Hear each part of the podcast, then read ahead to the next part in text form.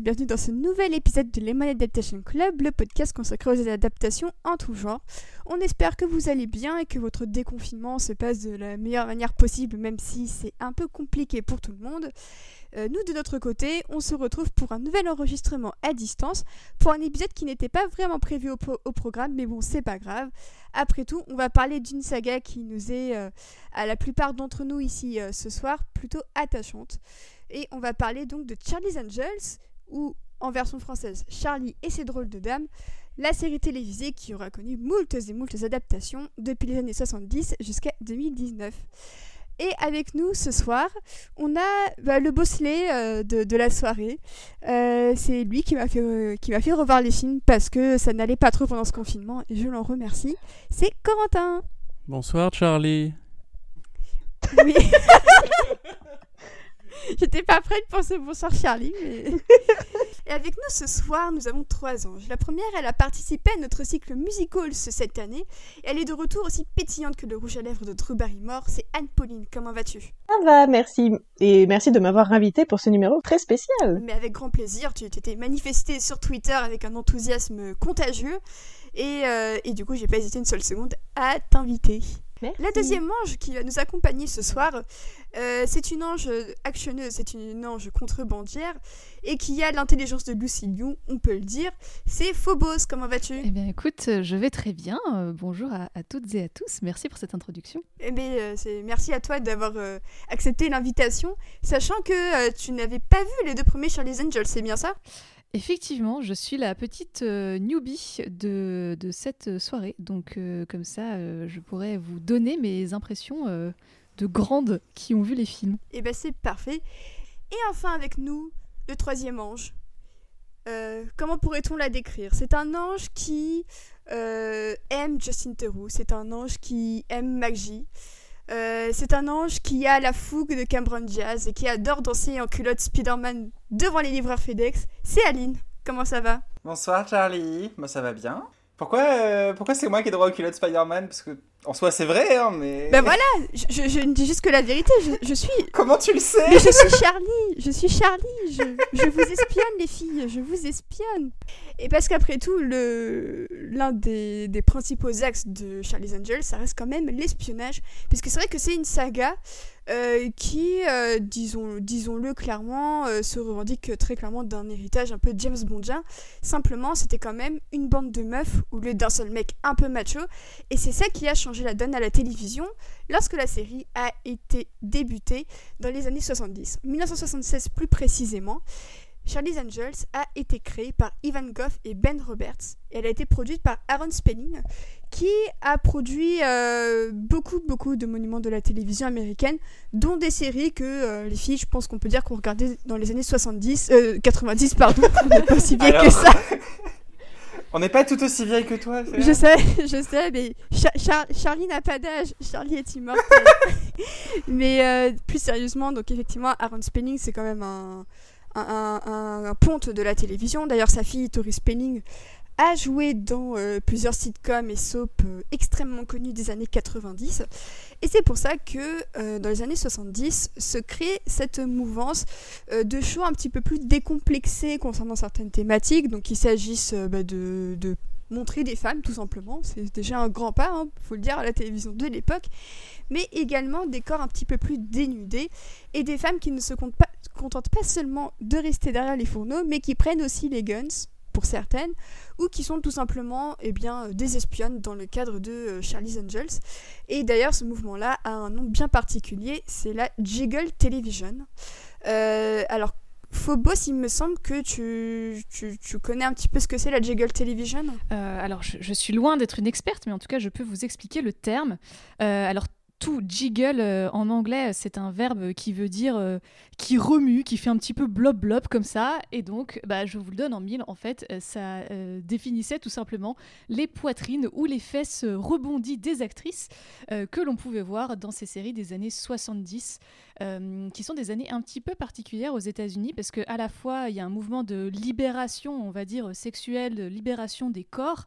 Euh, qu'on retrouve aussi en Europe, hein, euh, euh, d'ailleurs. Mais du coup, bah, forcément, avec ce mouvement de libération, il y a aussi un espèce de backlash et un retour à des euh, valeurs euh, très traditionnelles de oulala, mon Dieu, euh, cacher ce sein que je ne saurais voir. Et donc la Jiggle TV, ben, ça s'inscrit un petit peu dans cette mouvance où, en gros, euh, il y a des producteurs qui ont bien compris qu'on pouvait titiller le spectateur et, donc forcément l'inviter à revenir d'épisode en épisode en montrant des jeunes femmes plus ou moins dénudées en action pour que forcément ça fasse jiggle les boobs. hein. Mais du coup, bah, le côté un peu positif de tout ça, c'est que on voit finalement des femmes en action, des femmes qui sont aussi assez libres dans leur sexualité. Euh, et c'est voilà, ça, a donné euh, naissance à, tout un mouvement euh, qui s'est continué d'ailleurs sur plusieurs décennies. Euh, jusque dans les années 2000, on trouve encore des traces de, de ce genre de la Jiggle TV. C'est ça, et euh, notamment dans les années 90, il y avait Alerte à Malibu qui est quand même l'un des shows emblématiques de cette tendance, avec, il faut bien le dire, la plastique de euh, Pamela Anderson qui jiggle jiggle dans absolument tous les sens. et euh, on peut pas dire que le spectateur masculin puisse se plaindre. Sinon, il y a également quelques autres exemples de femmes un petit peu plus euh, puissantes et charismatiques, notamment bah, Xena la guerrière, euh, Wonder Woman, même euh, The Love Boat, hein, donc euh, la croisière Samus, ça en faisait partie. Donc c'est vraiment un ensemble de plein plein de, de- séries di- différentes, mais qui sont qui ont en commun cet amour du jiggle et de et de et de la chair un petit peu exposée, dit comme ça.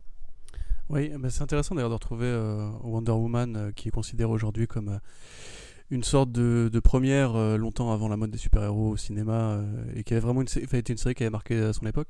Même Xena, en fait, on voit qu'aujourd'hui c'est des personnages qui, euh, alors certes, restent des icônes du sexy, mais qui ont été un peu récupérés par justement des, mouvements euh, plus féministes, ou on va dire plutôt pour euh, la représentation des, héroïnes à l'écran, quoi. Et euh, non, mais je voulais aussi juste dire que euh, à l'époque où en fait les mecs ont commencé à produire le programme, c'était aussi une époque assez euh, assez gritty, assez sombre en fait pour la télévision. Il y a beaucoup de, de programmes de flics. Euh, c'était voilà un environnement très masculin avec euh, des flingues, des rues, des meurtres, etc. Et justement, ce qu'expliquait le, le producteur euh, Ivan Gold, euh, le monsieur qui a créé la série, Ivan Goff, merci. Euh, Ivan Goff, c'était que il trouvait justement que ça manquait un peu de nana, quoi. Donc dé- déjà en fait à la base, effectivement, il y a une, une intention racoleuse qui est très évidente, et la série elle-même n'était pas forcément extraordinaire, mais il y avait déjà effectivement, comme tu disais, une envie de mettre un peu, un peu de femmes en fait à l'écran, à une époque où c'était vraiment, vraiment pas les tout débuts, parce que la série de la télévision existait déjà quand même depuis assez longtemps, mais il y avait ouais un, un manque à combler, quoi. Je pense que de toute façon, cette représentation féminine, elle est voulue pour diversifier la télévision, mais il faut pas se leurrer, elle est aussi...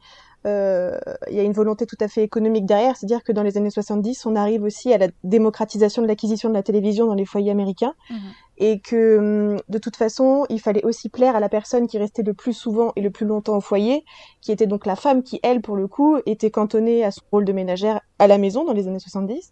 Et évidemment, elle consomme la télévision, cette femme-là. Donc on a besoin aussi de lui fournir un programme qui peut lui parler. Et voilà, donc il fallait lui donner euh, le pendant féminin de tout ce qui était diffusé à l'époque. Donc euh, l'agence touriste, MacGyver, K2000, euh, voilà, les trucs comme ça. Et ben voilà, tu lui donnes des héroïnes féminines qui sont quand même, euh, qui s'inscrivent quand même dans une espèce de de patriarchie, tu sais, un peu un peu dissimulée avec euh, le fait qu'elle soit quand même euh, chapeautée par euh, un homme mystérieux, qui est aussi un deuxième homme qui les chapeaute. Donc ça reste des femmes représentées, libérées, parce que voilà, elles sont dans le courant féministe des années 70. C'est la libération de, de la femme, de la sexualité, des corps, etc. Mais quand même sous une autorité masculine, un peu dans l'ombre, mais qui est toujours là pour nous rappeler que finalement, attention, tu une femme libérée, mais quand même pas trop. Faut pas exagérer, quoi. Oui, il faut pas oublier aussi que du coup elles sont soumises au male gaze euh, du réalisateur, des metteurs en scène, euh, parce que bah il faut qu'on voit les corps qui jiggle, hein, quoi. Donc euh, là, euh, j'avais regardé un des épisodes où euh, elle était euh, en tenue de sport, et elle se retrouvait à courir en micro short et un petit débardeur, alors qu'elle était poursuivie par le méchant. Donc certes, ça reste, des, héroïnes d'action, mais qui sont aussi là pour titiller ben, le mari de la ménagère qui regarde la télé avec elle, quoi. Oui, mais c'est encore plus loin que ça, puisqu'à l'époque, quand ils ont créé la série, ils disaient qu'ils voulaient une blonde, une brune et une rousse. Donc vraiment, voilà, pour coller à, vraiment à tous les goûts possibles pour spectateur masculin. Mais c'est vraiment une sorte de philosophie qui a pas vraiment disparu avec les films d'ailleurs. c'est ce que disait McGee, qui est vraiment le, stéréotype affreux du sexisme au cinéma et en télévision, qui est on veut faire un, un produit avec les femmes pour que les spectatrices s'identifient à elles et pour que les hommes aient envie d'être avec elles, entre guillemets. Et dès le début, oui, ça, ça a été posé comme ça et ça n'a pas vraiment évolué, à part avec le reboot récemment c'est là tout le paradoxe en fait, c'est que à la fois tu veux sortir la femme de son rôle euh, très stéréotypé euh, de, femme, de mère, de sœur, de fille, euh, tu vois, de, de qui fait la popote. Tu la mets dans l'action, tu lui fais faire des choses très masculines considérées à l'époque, hein, donc comme l'action, la filature, pas vraiment de combat dans la première série. Elles, se, elles se battent un petit peu, mais pas vraiment. T'as pas trop d'action, c'est plus vraiment le côté très. Je vais faire une comparaison un peu bizarre, mais pour moi, il y a un côté très Scooby-Doo, tu vois. Où, euh, où t'enquêtes, tu réfléchis, tu fais un peu de filature, tu te déguises un peu et euh, tu résous l'épisode avec en découvrant qui est le méchant. Mais il n'y a pas trop d'action en fait dans, le, dans la première série. Mais c'était vraiment déjà les premiers, tu vois, les, premiers petits cailloux qui montrent que la femme elle peut enquêter aussi. Elle a un cerveau, tu vois, elle est pas con parfois.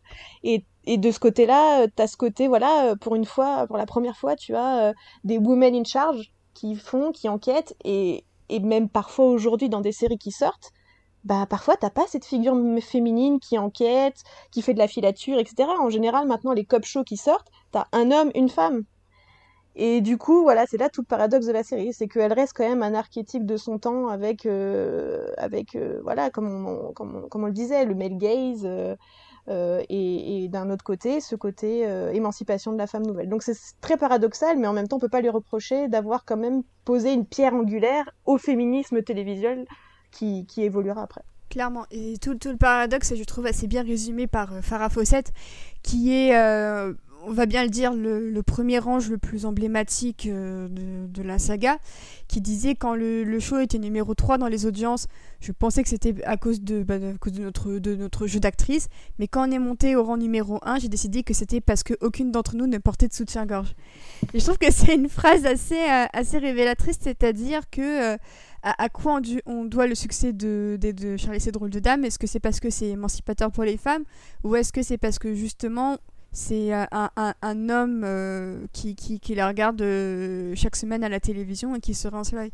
Et, euh, et je trouve que c'est un, un, paradoxe super intéressant parce qu'à bien des égards, comme tu le disais, Anne-Pauline, ça reste quand même une série par moments plus émancipatrice que certaines séries encore aujourd'hui qui sont diffusées sur nos écrans. Et alors, justement, en parlant de la série en elle-même, on a visionné le, pilote de la série avec Corentin pour préparer l'épisode. Et euh, c'était intéressant de voir le rythme déjà de l'époque qui était quand même très très mou, euh, de voir la, qualité de jeu qui n'était pas forcément là, euh, de voir effectivement toute la notion de jiggle avec le, ne serait-ce que les plans où on voit que Charlie les appelle chacune où elles sont toutes soit en bikini, soit en micro-tenue comme pas possible. Et surtout, je crois que c'est ça dont Quentin voulait vous parler, c'est aussi de quelques guests qui font leur apparition dans l'épisode parce que ça nous a beaucoup fait rire. Enfin, dans l'épisode lui-même, euh, pas forcément que dans l'épisode, mais c'est vrai que dans le pilote de Charlie's Angels, il y a un truc qui est assez marrant, c'est qu'il y a Tommy Lee Jones, donc euh, le grand Tommy Jones, euh, l'agent K des Men in Black, No Country for Old Men, Trois enterrements, etc. Et c'est assez marrant parce qu'en fait, le producteur du film Charlie's Angels avouera plus tard que c'est justement avec le succès du film Le Fugitif, qui était aussi une adaptation de série télé au cinéma, une sorte de mode qui commençait à se créer dans les années 90 et 2000, où on avait aussi Mr. and Mrs. Smith ou The Mob Squad, etc. Ou même Wild Wild, West aussi d'ailleurs.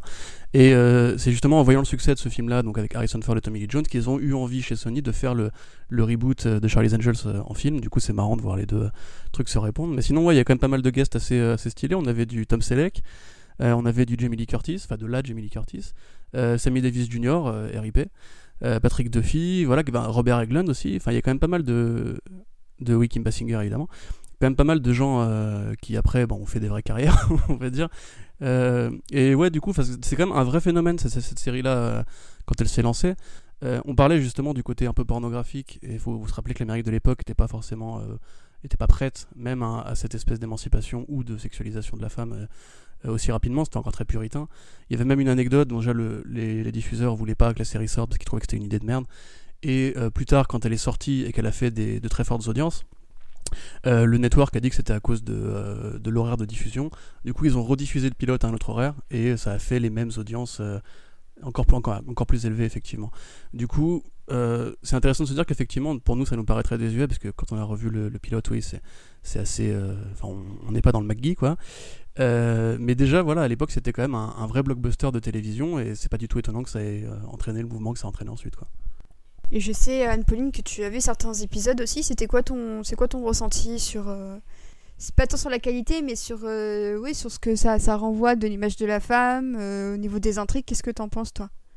J'en ai pas gardé grand souvenir parce que en fait j'ai regardé la série par curiosité après avoir vu le film euh, de 2000 et que en fait euh, Charlie et ses drôles de dames c'était la génération de ma mère et euh, quand du coup on avait découvert le film Charlie et ses drôles de dames quand j'étais plus jeune elle m'avait dit mais tu sais qu'à la base c'est une série de mon époque et tout et du coup par curiosité je suis allée regarder les épisodes et j'en garde pas un souvenir j'ai dû regarder trois quatre qui traînaient sur internet parce que c'était le seul moyen de, de choper ces trucs là encore aujourd'hui, je pense.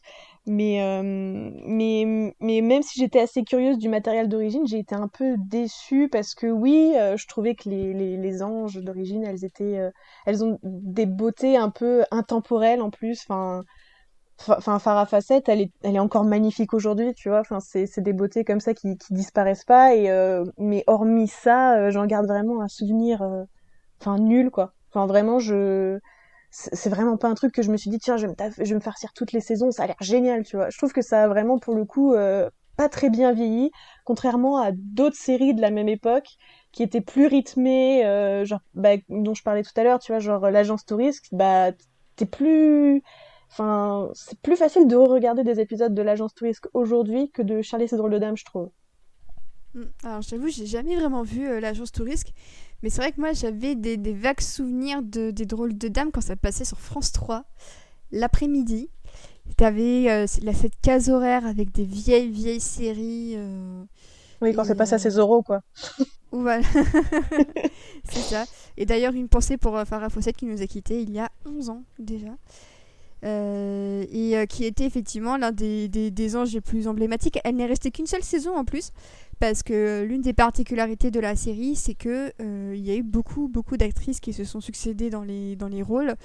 Euh, il y a notamment bah, donc Farah Fawcett, on a aussi euh, Jacqueline Smith, qui est aussi une autre, une autre connue. mais c'est vrai que pour, pour chacune d'elles, ça a été apparemment assez compliqué parce que leur agenda était extrêmement contraignant et je sais que l'une d'elles euh, avait voulu jouer, avait été euh, approché pour jouer dans Kramer contre Kramer avant qu'il n'envisage Meryl Streep. Il fait qu'elle n'avait pas pu se libérer de son contrat et que bah, Meryl Streep a gagné un Oscar pour Kramer contre Kramer. Donc euh, un ange a failli gagner un Oscar, sauf que les studios ne voulaient pas la libérer. Et résultat des courses, elle a un peu traîné des pattes pour euh, la suite du tournage et du coup elle, s'est barrée à la fin de la saison en cours. Mais euh, justement c'est intéressant de, voir que les rapports euh, entre les actrices et, et, la production étaient très très compliqués et que on est loin de l'ambiance idyllique entre Charlie et ses drôles de dames. elles c'était des anges mais elles n'avaient pas trop envie de se laisser faire et, et ça avait été assez tendu par moments. Et euh, bah, c'est d'autant plus intéressant de, voir que justement, euh, encore aujourd'hui, euh, c'est parfois très compliqué avec les actrices sur les plateaux et qu'elles ne, ne se font pas respecter à leur juste valeur. Ça, on peut pas dire que ce soit quelque chose qui ait énormément changé. Mais du coup, donc effectivement, Charlie's Angels, donc pierre angulaire effectivement de la vague de féminisme qui était, en cours à, à ce moment-là. et la série aura duré 5 saisons. Et euh, c'est vrai que les audiences ont été euh, de plus en plus compliquées. Finalement, ils ont jeté l'éponge au bout de la cinquième saison, ce qui est quand même pas si mal que ça. Hein, euh, franchement, il y a quand même pire. Et on arrive fin, année, fin année 90. Et il s'avère que Sony a quelques idées d'un reboot, mais cette fois au cinéma. Et l'une des instigatrices de cette idée, c'est Drew Barrymore, et c'est même elle qui a l'idée de caster MacG. Alors qui était MacG à l'époque? Eh bien c'était le réalisateur du clip All Star de Smash Mouth. Parce que voilà, du coup on peut remercier cet homme euh, d'exister tout simplement. et voilà, Corentin qui me fait un grand pouce en l'air. Mais euh, c'est grâce à ces deux films que la saga Charlie's Angels euh, se, reprend un petit coup de fouet façon Lucy Liu dans le premier film. Cravache dans le premier film. C'est dans, le, dans le premier le coup de fouet. Non, non, c'est une cravache. Dans le deuxième Dans le deuxième, c'est la scène de danse avec le fouet, ouais. Ah oui, bah oui, c'est vrai, parce que c'est vrai qu'il y, a- il y a fouet et cravache, parce qu'il y en a Ah pour oui. tous les plaisirs. Franchement, il y en a pour tous les goûts, on peut pas dire qu'il est pas régalé. et euh, bah, clairement, c'est le premier gros gros morceau de, de l'épisode. C'est, je, me doute bien que euh, la, plupart d'entre vous, à l'exception de, Phobos, ont découvert le drôle de dame euh, grâce au film de McG. Du coup, vous, euh, comment ça s'est fait cette découverte? Est-ce que c'était au cinéma ou est-ce que c'était à la télévision? Euh, bah moi du coup, les deux films, je les ai vus au cinéma. Donc le premier est sorti en 2000 je crois. Donc j'avais 7 ans. Euh, je les ai vus avec ma, une de mes grandes sœurs et euh, on a été extrêmement fans. Euh, on les mettait en boucle, on avait les DVD. On préférait largement le deuxième d'ailleurs. Et, vraiment, c'était nos, nos petits films cultes. On jouait au drôle de dame ensemble. Voilà. Euh, et, euh, et ouais, en fait, je pense, on avait un peu une relation sans sans s'en rendre compte, une relation à ces films, un peu, euh, c'est notre nanar culte, quoi. Euh, où ça nous faisait trop délirer, on trouvait ça trop cool, mais vraiment premier degré, alors que, voilà, là en les revoyant, je me dis, bon, c'est c'est cool, mais c'est surtout très con. Mais du coup, j'ai vraiment beaucoup d'affection pour ces films parce qu'ils m'ont beaucoup marqué très jeune et, et ça fait partie de ces trucs d'enfance que euh, même quand je la regarde maintenant, je passe quand même un super moment. euh, je, je fais souvent des, une soirée avec un pote à la maison où euh, on, on- bouffe de la malbouffe et je lui montre un film et, et c'est pas un pote spécifique, mais et il y a plein de En fait, potes à qui j'ai montré ça en fait. C'est un guet-apens, genre tu les amènes chez toi et ensuite tu leur fais regarder les films. Mais non, mais en, en général, je leur fais bien, on, on bouffe une pizza et euh, on regarde un film à la con. Et en général, je dis, bah, est-ce que t'as déjà vu euh, les films euh, Drôles de Dames? Souvent, ils me disent non, parce que j'ai des amis plus jeunes que moi. Et que c'est moins leur génération, du coup. Et, euh, et du coup, euh, je leur fais, bah, viens, on regarde les deux en une soirée. et on se fait bien fondre le cerveau. Et en général, ils en sortent ravis. Euh, parce que principalement, c'est des mecs hétéros et que- et qu'ils aiment beaucoup regarder ça. Mais, euh, mais voilà, donc c'est. euh, c'est vraiment des petits, des petits bonbons pour moi, euh, ces deux films. ouais, c'est un certain parfum de nostalgie. C'est la même chose pour toi, Anne-Pauline? C'est ça. Ouais, vraiment, euh, exactement comme Aline. Alors, par contre, je sais plus si je les ai découverts. Je crois pas. Je sais sûr, le deuxième, je l'ai vu au cinéma, mais le premier, je, je m'en souviens pas du tout comment je l'ai découvert. Euh, j'ai dû le découvrir quand j'avais 12 ans. Euh, donc euh, 2001, 2002, parce que je suis un peu plus vieille. Mais, euh, mais pour moi, ça fait vraiment partie de ces films qui ont vraiment façonné mon enfance, que je peux regarder, euh, que, euh, que je peux regarder genre une fois par semaine quand ça va pas, tu vois. C'est vraiment, euh, c'est vraiment mon doudou, genre ça et Top Gun, genre faut pas y toucher, c'est mon monument, tu vois. Et euh, ouais, mais non, c'est plus mon adolescence Fast and Furious. Franchement, Charlie's Angels et Top Gun, c'est vraiment mon enfance et ça a façonné mon, même euh, ma, mon, mes goûts. En fait, quand je cherche un film d'action, euh, malgré moi, je cherche un peu de cet héritage de Charlie's Angels, tu vois. Et, euh, mais c'était, enfin ouais, et puis c'est presque un membre de la famille, tu vois, parce que, enfin avec ma sœur, tu- on, on on s'envoie encore les répliques, on s'envoie encore des gifs, des photos. C'est vraiment, euh, c'est vraiment un membre à part entière de la famille de Charlie's Angels. C'est un- vraiment un monument, faut pas y toucher. Et même si avec le recul, tu te rends compte à quel point il y a des, il y a des, il y a des soucis, euh, que il y a des trucs débiles, mais tu t'en fous, tu passes outre parce que tu peux, tu pardonnes tout au truc de ton enfance en fait. Et enfin, et c'est vraiment, euh, vraiment ça pour moi quoi. Et pour, pour toi, Corentin, comment ça s'est fait cette découverte? Ah, euh, bah, c'est sensiblement identique euh, à Happy. Euh, alors, je crois que j'en ai vraiment vu aucun au cinéma, personnellement, par contre. J'ai dû voir le premier en DVD, vraiment en VHS, je crois, quand j'avais, quand j'avais genre un truc comme 10 ans, parce que je suis un peu plus vieux. Euh, et, enfin, très honnêtement, ouais, c'est pareil, c'est. euh, j'avais tellement peu de, de, de, de goût développé à cette époque-là que c'est un peu resté comme une pierre angulaire. D'ailleurs, c'est marrant ce que, ce que je t'avais dit quand, quand on les a regardés ensemble. Je t'avais dit, je te préviens, c'est, c'est male gaze à fond, mais tu vas voir, c'est marrant. Et c'est un peu le seul souvenir que j'en ai à l'époque, c'est que je m'étais dit, putain, euh, c'est marrant quoi. Parce qu'à l'époque, j'étais pas encore pubère, tu vois, donc j'étais pas forcément encore dans le côté, ouais, t'as vu, il y a du cuir et tout. Et euh, qui est venu pour le 2 plutôt. Mais euh, non, de- déjà à l'époque, j'étais fan de, de Cameron Diaz notamment, qui était, euh, voilà, qui était Ouais. mari de Marie à tout prix, qui était, euh, qui était tous ces, tous ces grands rôles qu'elle a eu dans mon enfance, avec The Mask aussi, évidemment. Euh, Lucy Liu aussi, que je regardais dans les McBeal. Je connaissais moins Drew Barrymore, bizarrement. Mais du coup, ça paraissait assez évident de retrouver cette culture-là. Je crois que c'est mon père qui me les a présentés, justement, parce qu'on regardait beaucoup de séries télé. euh, et Ali McBeal aussi notamment, et beaucoup aussi de, films d'action un peu concon. C'était à l'époque où, pour ceux qui sont vraiment très très vieux, il y avait encore des, boutiques de DVD. Et, et donc on allait dans les petits DVD. Il y avait on- encore Vidéo Future. Mais ouais, exa- mais grave, mais tu sais, on, a loué- on louait des films, mais on louait des films, je veux dire, mais, mais pas, pas sur Netflix ou quoi, tu vois, on louait des films en physique quoi. Et euh, C'était une ambiance tellement bien, trucs. grave, Grave. J'adorais y aller. avec le fameux rideau rouge, bref. Euh, et du coup, voilà, on, on l'avait vraiment pris, genre juste parce que, euh, voilà, Cameron Diaz, Lucy Liu, etc. Et euh, c'est vrai que ça, ça m'avait grave marqué à l'époque. Euh, voilà, pour, pour ma découverte. Après le deuxième, euh, simplement, bah, j'ai acheté le DVD euh, avec mon argent quand j'avais 15 ans. Et euh, bah, j'ai bien, j'ai bien aimé aussi, voilà, je sais pas trop quoi te dire de plus. J'ai j'ai une question d'ailleurs à te poser, puisque tu as acheté le DVD. oui. Est-ce que tu as aussi le DVD qui dit euh, version intégrale, alors qu'en fait, il n'y a qu'une seule version de ce film? Oui, moi je l'ai celui-là.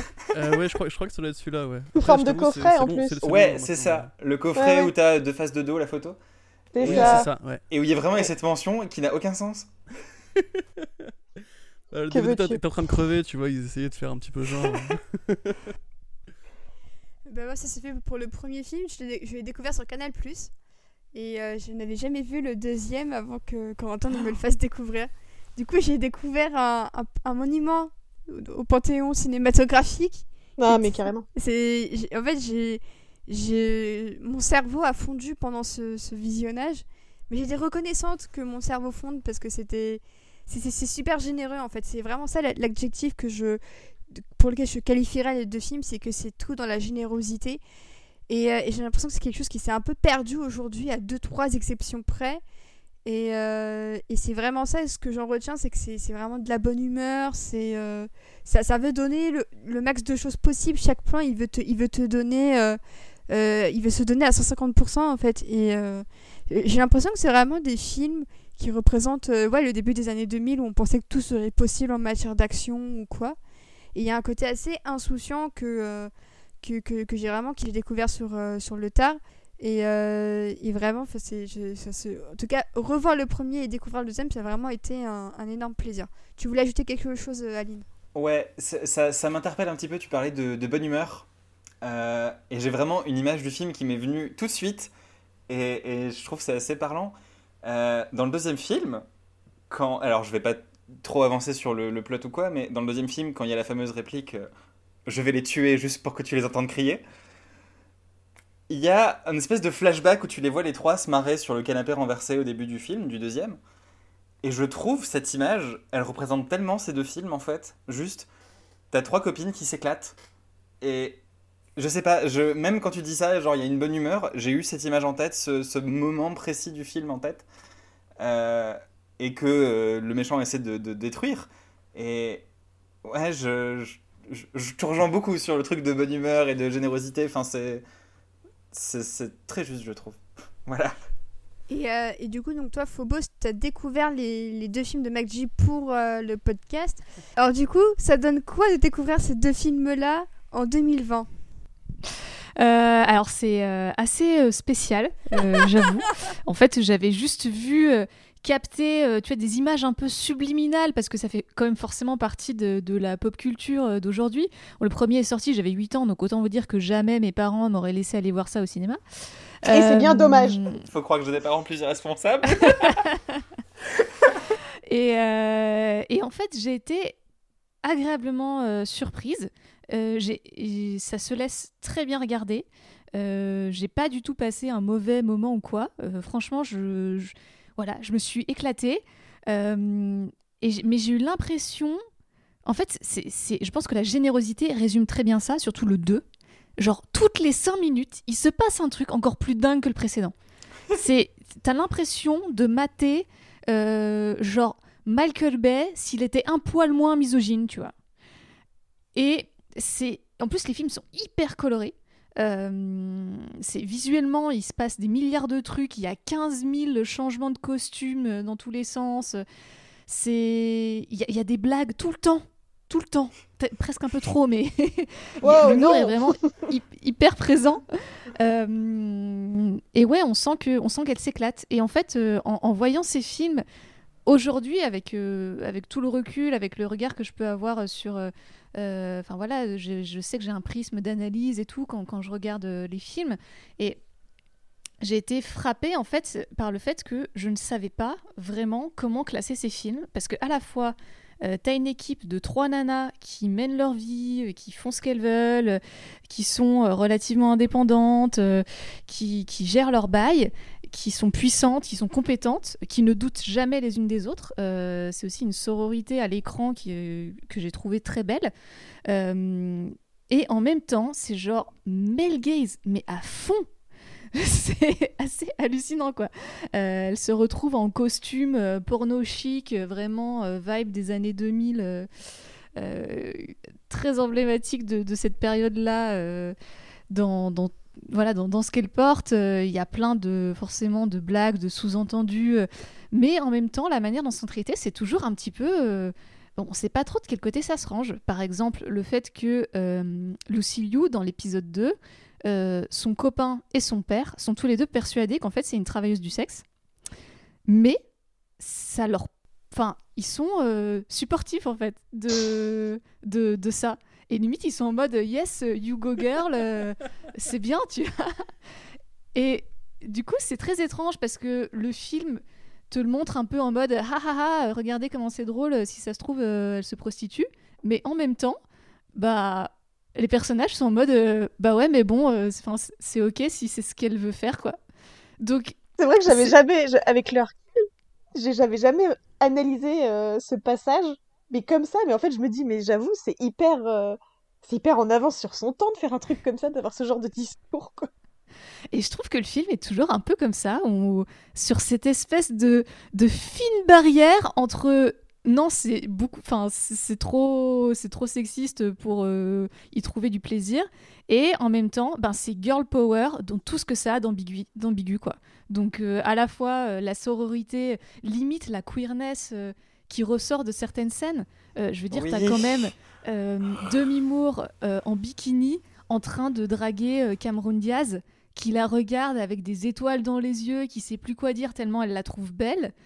Je, je peux pas m'empêcher d'y voir des, un sous-texte queer euh, qui pour le coup je pense était voulu par réalisateur euh, dans un mode regardez les mecs vous allez vous rincer l'œil euh, si ça se trouve elles vont finir par se rouler des pelles mais en fait euh, si on y applique un- une lecture ben ouais euh, euh, féministe euh, une queer euh, de sororité euh, ça devient presque subversif en fait dans ce que ça essaye de dire donc Je, euh, je voilà sais pas si, je sais pas si t'as vu, il y a un autre sous-texte queer un peu à un moment, mais c'est un peu subtil.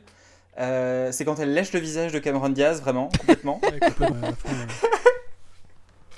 Oui, il y a même le filet de bave, compris ce même. moment. Il y a le filet de Ouais. bave à l'écran. C'est vraiment ignoble. C'est vrai que je, pense que tu as dit vraiment le, le bon truc, c'est genre, c'est année 2000.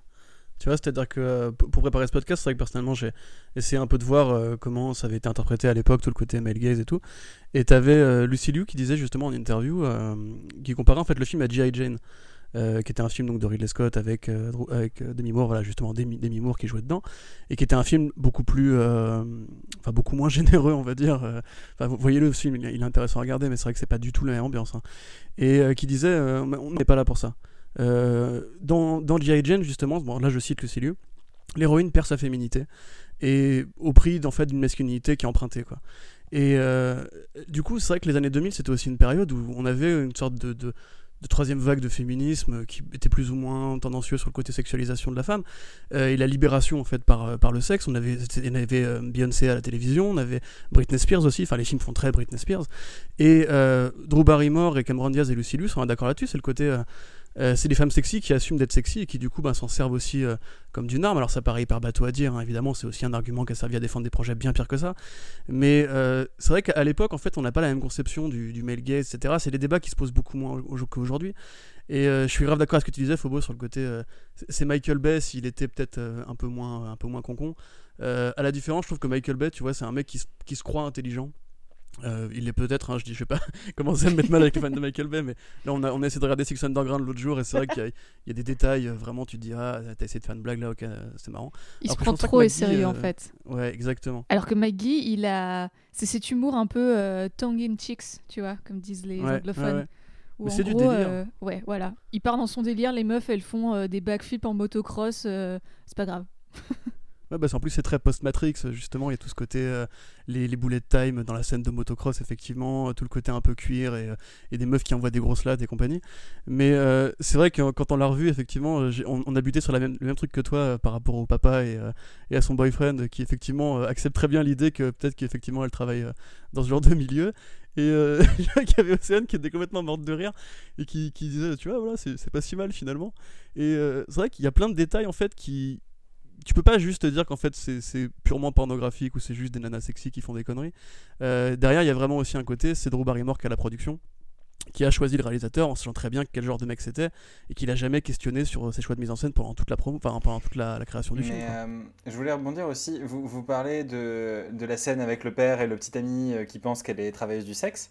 C'est marrant parce que moi j'ai vraiment pas interprété comme ça. Enfin, pour moi, le, son mec il sait, il connaît la vérité. Et, et c'est le quiproquo est que sur le père. Et je trouve qu'il y avait vraiment ce truc, justement le fait que l'un sache et l'autre pas, une espèce de, de, presque de parallèle qu'on pouvait faire déjà avec la série de euh, ben Charlie ça peut très bien être leur pimp et en fait c'est très très euh, bah, c'est très très ambigu dès le concept en fait dès le, le prémisse même de, de cet univers là et, euh, et je pense que cette scène, elle a aussi un côté, ben voilà, on assume ce prémisse qui est très con et, et on, on continue avec et, et, on peut pas ne pas adresser ce truc-là en même temps. On est obligé d'en parler parce que ben il y a forcément un moment où dans ce monde-là où il y a des personnages très over the top et des personnages très normaux, genre le père de Lucilio, euh, il faut qu'à un moment le monde normal et le monde euh, un peu fifou euh, entrent en, en, collision et, et ça, ça, ben, ça crée la comédie hein, de toute façon. Euh, mais, euh, mais ouais, je pense qu'il y a aussi un peu ce, ce fond-là de. Euh, bah oui, ça, ressemble, ça ressemblait vachement à du travail du sexe en fait, mais sans le sexe quoi. Bah en fait, c'est là aussi que toute la, la duologie de McGee, elle marche sur la corde raide, comme la série à l'époque, et elle oscille en fait perpétuellement entre ce féminisme et cette volonté d'indépendance qui est bien figurée à l'écran, puisque c'est comme tu disais Corentin, c'est la troisième vague de féminisme, et en même temps toujours sous euh, l'aube de la patrie, enfin de la patriarchie, tu vois, qui fonctionne toujours parce que t'as le droit d'avoir une femme qui est armée, qui est sexy, qui résout des enquêtes, qui a une vie sexuelle un peu délurée, mais en même temps, elle ne doit jamais défier l'autorité masculine suprême. Et, euh, et, on voit surtout dans le 2, avec le personnage de Madison Lee qui est joué par, par euh, Demi Moore, euh, puisqu'elle a cette phrase iconique où elle dit je ne prendrai plus d'ordre de la petite boîte en faisant référence à Charlie et elle dit et elle dit plus tard pourquoi être un ange quand je peux être Dieu? Et McGee il apporte la réponse à cette question il lui crame la gueule. Donc en gros tu peux être une femme tu peux être un ange. Un ange doit être au service de l'autorité suprême il ne doit jamais contester sa place il ne doit jamais dépasser l'homme. Et c'est là aussi que ce film a ses failles c'est que en gros tu, ouais, tout à fait, tu peux être une femme, tu peux être euh, un ange, tu peux être indépendante, mais voilà, tu dois toujours respecter l'ordre et tu dois toujours respecter l'autorité mise en place par Charlie, tu vois. Ouais, tout à fait. Et c'est, enfin, c'est marrant, c'est exactement ce que j'avais marqué euh, dans mes notes, où en fait, bah, si euh, nos héroïnes sont, des anges, euh, Demi-Moore, dans l'épisode 2, en fait, c'est Lucifer.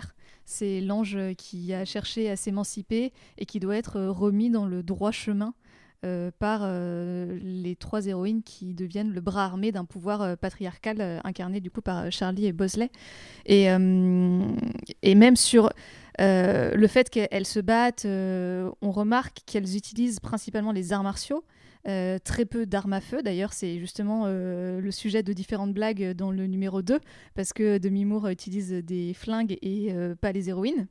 Euh, et euh, comme le souligne notamment bah, la, chercheuse euh, Raphaël Moine qui a étudié les femmes dans les films d'action des années 80 à nos jours, elle souligne que cet usage des arts martiaux correspond en fait assez bien à ce qu'on attend de la féminité, puisque ça reste quelque chose qui ne fait pas appel à un outil euh, supplémentaire, que c'est une espèce de danse décor qui peut donner quelque chose d'assez érotique et euh, qui a même une certaine exotisation en fait euh, dans ces arts martiaux qui viennent principalement d'Asie et qui sont utilisés ben, par nos héroïnes qui peuvent le faire tout en étant en talons hauts et avec des brushings qui restent plutôt impeccables. Et justement, quelque chose que j'avais trouvé intéressant dans, dans le 2, c'est la manière que Madison, donc elle a de de, vouloir s'émanciper justement de Charlie comme si c'était euh, la petite fille à papa qui euh, avait envie de voir ailleurs. Et euh, je trouve que ce, cette haine qu'elle voue envers cette, cette figure un peu, un peu paternelle qui est Charlie, bah, en fait ça m'a fait penser à un film qui est sorti en 2012 et qui s'appelle Skyfall dans lequel Javier Bardem joue Silva qui veut un peu se venger de, sa figure maternelle avec, euh, euh, malheureusement avec succès. Et euh, je suis désolée de ce, parallèle mais en fait j'ai beaucoup pensé en, découvrant le 2 c'est-à-dire cette, manière que le méchant veut s'émanciper de, la figure parentale qui est censée être bienveillante alors que bah, sur, le, papier en fait ils ont de, bonnes raisons de le faire tout simplement. Et c'est juste que les, gentils sur ce point de vue là moralement en tout cas sont-ils vraiment. Euh, est-ce qu'ils font vraiment le bon choix en défendant la figure euh, parentale au lieu de euh, d'agir pour, pour le bien de tous? Et je trouve que moralement, c'est une ligne plutôt, plutôt intéressante. Donc, donc voilà. qui est queer aussi dans Skyfall, du coup. Voilà. Uh tout, tout, tout, est lié. mais personnellement, je, je suis complètement d'accord avec vous à, ceci près, cela dit que le, choix de ne pas mettre de flingue, c'était un truc que je trouve finalement plus intéressant. Alors, effectivement, euh, ça participe du côté euh, les femmes qui font des cabrioles et le fantasme masculin de la femme qui peut te mettre, euh, qui peut te mettre par terre. Mais c'était vraiment un choix délibéré de Barrymore pour le coup qui, qui en fait ne voulait pas justement faire la promotion de, des armes à feu et laisser ça aux méchants entre guillemets.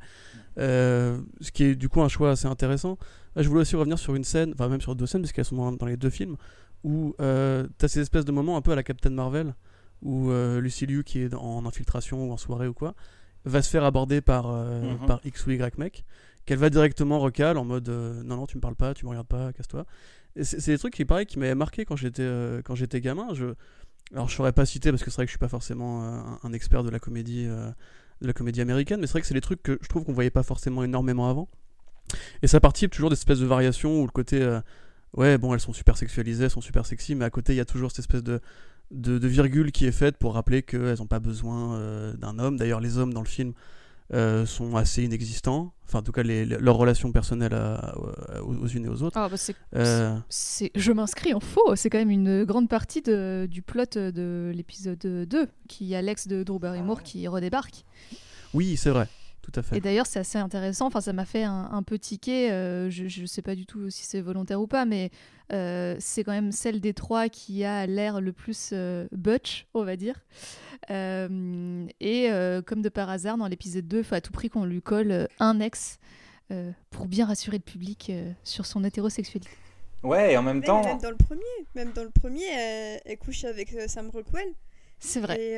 Et, en fait, on lui, on lui, on lui écrit des daddy issues mm. en mode, en mode un, peu, un peu à la va-vide, en mode j'ai un passé un peu, un peu sombre avec mes parents et tout ça alors qu'en fait ça sert à pas grand chose dans le premier. Je trouve ça plus intéressant dans le 2, cette manière justement de parler de la toxicité masculine à travers un ex qui est littéralement le mal incarné, qui sort des flammes, qui a un accent irlandais et qui a un pack d'abdos absolument incroyable. Il ne porte jamais de t-shirt. Il est sublime. Mais euh, non, mais tu, tu disais, euh, faut lui coller un ex pour être sûr qu'elle soit pas lesbienne. Mais pour moi, justement, genre, ben, ses ex, c'est qui? C'est euh, Sam Rockwell, c'est Seamus O'Grady, euh, elle, a, elle a kiffé le surfeur du 2 aussi, euh, qui était un assassin.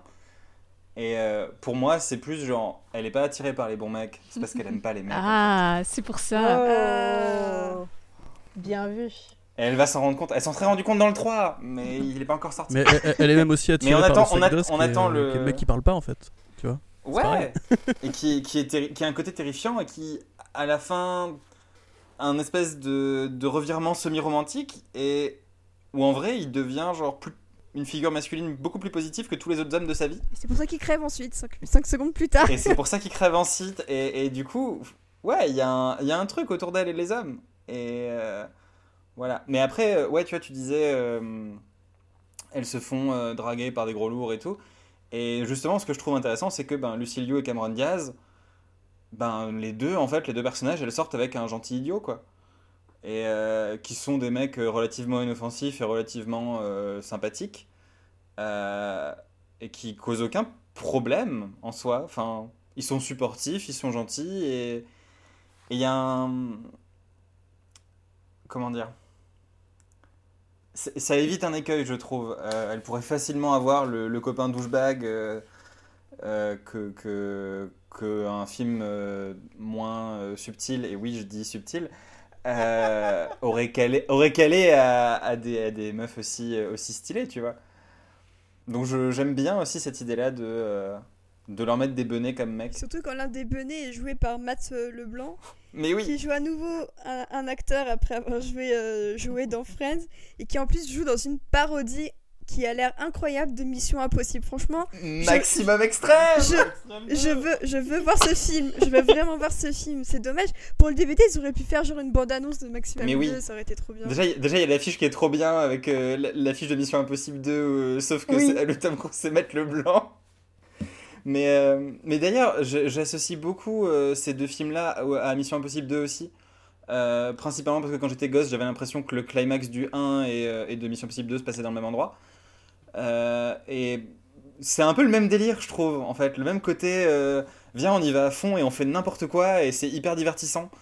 je suis très très fan de Mission Impossible 2, c'est mon préféré de la saga. Wow Je vois que tu aimes les colombes? J'adore les colombes La guitare espagnole aussi, tu aimes. Oh oui.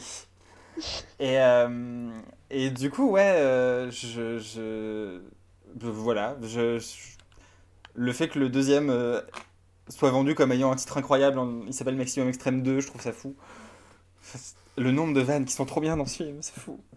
Oh, en plus, pour rebondir sur ce que disait Aline par rapport à leur relation avec euh, leur boyfriend, quand tu compares en fait avec euh, un peu le même genre de film euh, qui s'inscrit dans cette troisième vague de féminisme avec la femme forte d'action qu'est Lara Croft, avec les films avec Angelina Jolie, je veux dire, qui sont de 2001 et 2003, je crois, pour le deuxième, mais où t'as où une femme comme ça aussi badass qui qui, est capable de casser des culs et, euh, et, de, prendre n'importe quel mec dans une scène de combat, elle se tape mecs qui sont euh, des vieux bourreaux des cœurs, un peu macho, tu sais, genre le Gérard Butler euh, de service aventurier. Et je trouve que justement, comme tu disais Aline, le film Charlie's Angels évite cet écueil en leur mettant des mecs un peu random, tu vois, et que finalement elles trouvent leur bonheur juste dans la gentillesse, dans la loyauté et c'est ça qui est marrant en fait, parce que du coup, mais paradoxalement, c'est vraiment genre le cœur cible du film, c'est-à-dire qu'on veut que le spectateur euh, moyen mec qui regarde le film il se dise ah ouais moi aussi j'ai mes chances, je suis vraiment nul et comme eux, tu vois. C'est vraiment genre je donne euh, de façon accessible ce fantasme d'avoir une meuf way out of my league parce que je suis quand même super gentil et supportif comme boyfriend. Et, et, en, et, en, même temps, tu vois, je trouve qu'il y a même, même avec ça, il y, a un, il y a un truc vachement intéressant, c'est que ben, Matt LeBlanc, il joue Tom Cruise, et ce que le film te dit concrètement, c'est que ben, c'est un phony en fait. Enfin, le, oui, creux, ouais. T'as un, un, truc méta de euh, le spectateur, il voit Mission Impossible, il se dit Waouh, Tom Cruise, il est trop cool et tout. Et là, on te montre genre le Tom Cruise dans la vraie vie, entre guillemets, qui en fait est, est un mec normal, voire un peu couillon. Et. Euh, et qu'il n'est pas au niveau de, de, sa meuf et de ses copines. Et, euh, et même en, termes de dynamique de relation, je trouve ça intéressant parce que ben, lui, avec Lucy Liu, euh, quand le deuxième film commence, ils sont en pause. On ne sait pas trop ce qui s'est passé en fait, on ne sait pas comment se porte leur relation et juste tu vois qu'ils sont dans une phase difficile et qu'ils essaient euh, de, de, gérer ça. et en parallèle, tu as, le personnage de Cameron Diaz avec, avec son mec Pete qui, euh, eux, euh, ils sont dans une relation qui est plus, euh, peut-être plus sérieuse et, ils, pensent à, ils parlent d'engagement dans le deuxième film et il y a vraiment ce truc de bah, la relation, elle est déjà un stade plus avancé, ce qui est un genre de choses qu'on traite en général pas dans ces films-là où les personnages qui vont avoir une romance se rencontrent au sein du film et du coup ne peuvent pas être aussi loin dans leur relation. Et, et du coup, même les trois, les trois, les trois filles, en fait, donnent trois images des relations de couple euh, que ce soit ben, du coup voilà cette phase plus avancée euh, engagement le, le début de la relation qui est un petit peu, un petit peu shaky. Et, et, le truc d'avant la relation où ben, ça date et, c'est catastrophique parce que ben, c'est des tueurs sanguinaires, ces mecs. c'est finalement Tinder, hein. Drew Barrymore, elle est sur Tinder dans, dans ces films. Mais, mais, ce qui est intéressant aussi, c'est de voir que Drew Barrymore, elle n'est pas du tout jalouse de, de, de ses copines, c'est juste qu'elle elle a peur que euh, ses copines les abandonnent parce qu'elles sont, euh, sont engagées dans d'autres relations et euh, je trouve que c'est une peur extrêmement compréhensible et, et le fait qu'elle ait, qu'elle ait peur de se retrouver toute seule avec d'autres anges qui prendront la suite. Après, je trouve que c'était un passage assez touchant parce que, parce que je pense qu'on s'est toutes dit à un moment donné dans notre vie, bah, qu'est-ce qui va se passer quand quand euh, je serai la, dernière célibataire euh, de, mon groupe, est-ce que euh, mes copines vont continuer à me parler Est-ce qu'on aura toujours les mêmes liens? Et je trouve ça intéressant que le message final du film ce soit bah ok, on est avec des mecs, mais c'est pas pour autant que notre amitié passe au second plan. Et je trouve que c'est une très belle ode justement à l'amitié féminine où euh, elles sont toutes contentes les unes pour les autres et il n'y a, pas de, a pas de jalousie en fait, il n'y a pas d'envie euh, ou de rancœur ou quoi que ce soit. Et je trouve que c'est extrêmement pur comme vision. Et surtout, c'est ce qui fait que le film marche aussi bien et qu'on s'en souvient encore aujourd'hui, c'est que je trouve que l'amitié des personnages, et et retranscrit aussi euh, off caméra parce que tu sens que euh, Drew, Cameron et Lucilio, elles étaient mais mais elles sont devenues super amies. Et euh, je crois que c'était il y a encore deux ans je crois il y a Drew Barrymore qui a eu son étoile sur Hollywood Boulevard. Et ben il y avait Cameron Diaz et Lucilio pour faire des discours pour elle tu vois. Et et genre c'est hyper touchant. Tu te dis putain ça fait plus de 15 ans mais elles sont toujours meilleures potes tu vois. Et et je trouve que ça se dans le 1 il y avait déjà une très bonne complicité, mais alors dans le 2, ça explose totalement, tu vois totalement qu'elles sont mes, mes potes soudées, elles se... Il y a juste des regards, parfois tu sens qu'elles se comprennent et tout, enfin rien que pour ça, mais euh, ce film, comme, enfin, comme Constance le disait, il y a une sororité entre elles qui est extraordinaire, et moi je suis mais je suis fan de ces films pour ça. C'est le côté euh, Friendship Forever qui me, qui me touche à l'infini. C'était le passage bisounours. Merci. tu, tu, tu, parles de sororité et je trouve que c'est hyper clair. Euh, la, la, la, dernière réplique du deuxième film, c'est Drew Barrymore qui crie Je l'adore, notre famille. Mm. Et ouais, c'est plus que ses copines, c'est ses sœurs. Et, mm. et, euh, et c'est vraiment ça. Elles ont un, un, lien qui est tellement fort, qui dépasse tellement le cadre du film. Enfin oui, je ne vais, pas, vais pas répéter ce que tu as dit, mais oui, c'est ça, ça, transpire, quoi. Tu le vois au premier coup d'œil. Ouais, puis, euh, de toute façon, Drew Barrymore et Cameron Diaz étaient déjà, déjà très potes avant, et, et c'est ce que disait euh, Barrymore par rapport au tournage, etc. C'est bon, déjà, Maggie, effectivement, était un copain de Barrymore, du coup, c'était facile pour elle. Mais euh, vraiment, c'était l'énergie de Cameron Diaz qui avait vraiment réussi à faire de ces trois, ces trois actrices un, vrai groupe, quoi. Et qui avait une sympathie, une énergie, une envie d'y aller, de travailler dans la bonne humeur, dans la bonne entente. Et effectivement, c'est vrai que ça transparaît tout de suite c'est vraiment à aucun moment, tu vois, moi je me, je me suis dit, euh, elle joue ou quoi. vraiment, en fait, t'as l'impression, un petit peu comme dans les Jump Street. C'est vrai que moi, je, trouve que ce film, euh, en, un sens, il annonce un petit peu les, la, relance des Jump Street par, euh, par Lord Miller, puisque c'est un petit peu aussi le côté parodique, over the top, méta, humour, etc. et très, très pop culturel. Euh, mais surtout quand tu les vois tous les deux, euh, les, les, deux interprètes des héros de Jump Street, euh, tu dis ah trop marrant, on dirait des, des, gros poteaux, j'y crois à mort, etc. Et là c'est vrai que c'était vraiment un trio d'héroïnes qui fonctionne bien. Je pense que c'est aussi ça qui a marqué parce que il y a eu des clones après de, de Charlie's Angels, il y a eu des dérivés. Et en fait, il n'y a, a, pas d'héroïne au sein des deux films. C'est-à-dire que le premier, tu vois peut-être un peu plus Cameron Diaz, dans le deux, tu vois un peu plus Drew Barrymore, parce que les, actes scénaristiques font que. Probablement que le 3 aurait été plus sur Lucille Mais tu vois vraiment en fait un trio d'héroïnes qui fonctionne en, tant que tel et il n'y a pas. Euh, tu vois, c'est pas Birds of Prey pour le coup, même si le film a plein de qualités, c'est quand même d'abord le film de Harley et de ses copines. Là en l'occurrence, c'est vraiment un film d'équipe et qui fonctionne euh, en tant que tel et justement toute l'énergie qui va avec euh, est vachement bien retranscrite. Et quand t'es une fille en plus, et comme tu peux t'amuser à jouer à, Charlie's Angels parce qu'elles ont suffisamment des arcs et des personnalités différentes pour te retrouver dans chacune d'entre elles. Tu vois, c'est moi je suis plus comme Cameron Diaz, Lucy Liu, moi je suis plus comme Drew Barrymore. Elles ont tellement des personnalités très différentes, très distinctes, que du coup, t'arrives vraiment à te retrouver dans une et te dire ah mais elle, elle est trop comme ma copine, tu vois. Enfin c'est euh, c'est ça qui marche aussi quand t'es plus jeune, mais même quand t'es plus vieux en fait. Et du coup, toi, toi t'étais qui quand t'étais petite Barrymore Forever. Moi aussi, et ma soeur c'était Lucy Liu. moi c'était Cameron Diaz. Ah, moi, je, m'identifiais beaucoup à Lucy Liu parce que euh, bah oui parce qu'en fait je la trouvais euh, peut-être un petit peu plus un petit peu plus calme et réservé que les deux autres et du coup bah, moi je me retrouvais un petit peu dans cette attitude un petit peu plus euh, pas, pas forcément silencieuse mais un, peu plus apaisée que euh, Barrymore et, et Jazz qui sont vraiment en mode, en mode roue libre, qui roule, mais, mais c'est génial à voir et elle le joue super bien. Et, justement, la transition était toute parfaite puisque Lucy Liu, c'est quand même quand même une actrice une actrice asiatique qui joue dans un blockbuster pareil. C'est la première ange qui, qui n'est pas blanche.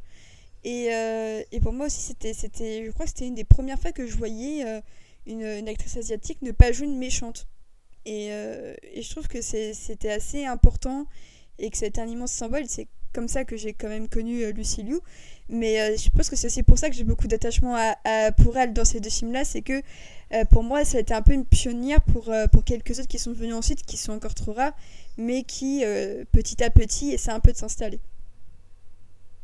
Après, c'est tout le problème en fait de Charlie's Angels.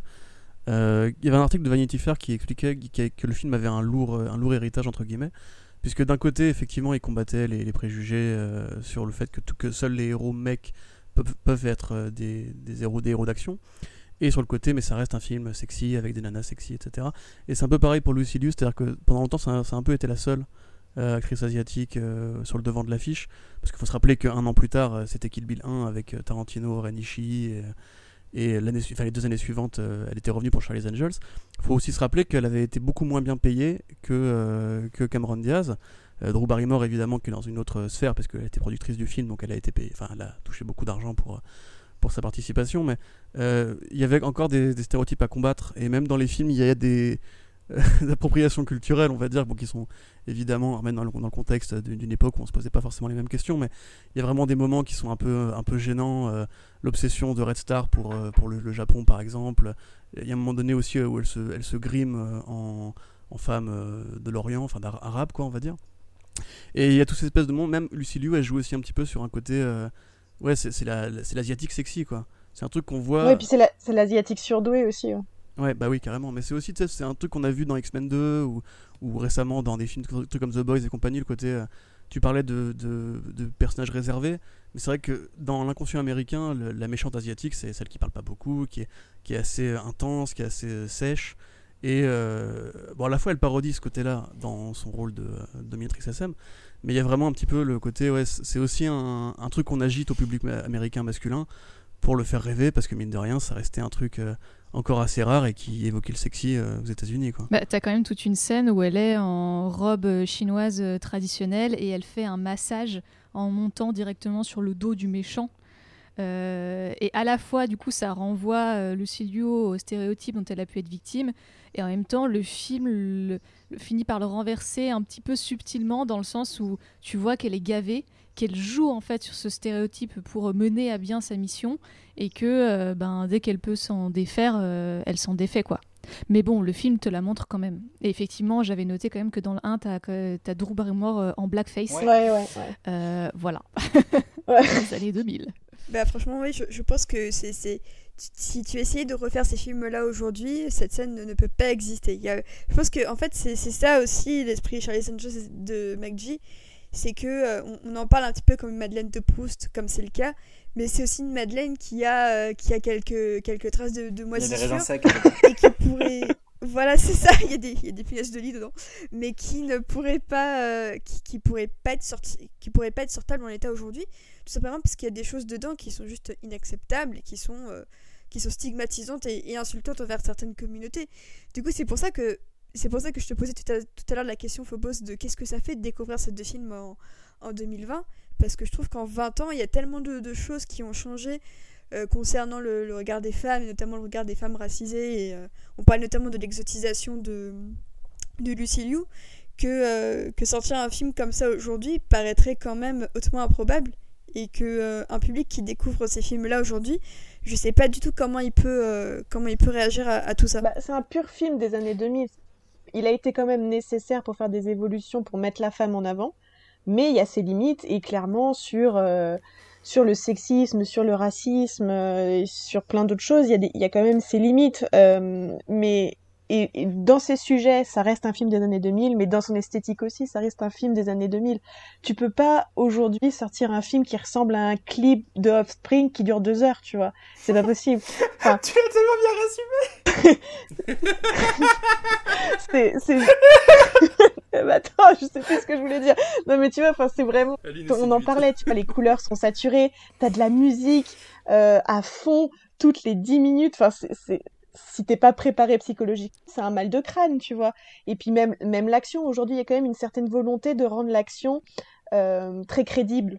C'est-à-dire que toi, tu sors dans la rue, tu commences à combattre, tu peux euh, boxer quelqu'un, tu vois, c'est plutôt du MMA qu'on a aujourd'hui dans, dans l'action au cinéma. Là, euh, c'était vraiment un film qui empruntait, enfin, le début des années 2000, tu sais, c'est toute l'inspiration du cinéma chinois avec les arts martiaux, avec l'utilisation le le wire fou. Mais ça, c'est, enfin, c'est vraiment typique des années 2000. Aujourd'hui, tu peux pas sortir un film où tu mets du wire fou toutes les deux scènes. Enfin, c'est. On devrait. On devrait. Enfin, c'est hyper jubilatoire, c'est drôle, c'est marrant, tu vois. Genre, c'est dans le 1 encore, ça peut passer. Mais alors dans le 2, ils sont partis dans un délire, genre plus rien à foutre de la gravité. Hein.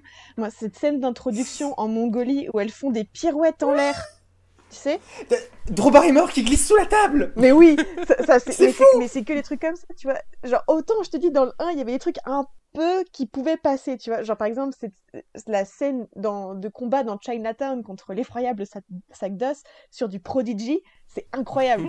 c'est inimitable. Et ça a été... Avec la canépée Ça a été imité, mais jamais égalé. C'est incroyable. Se battent avec les...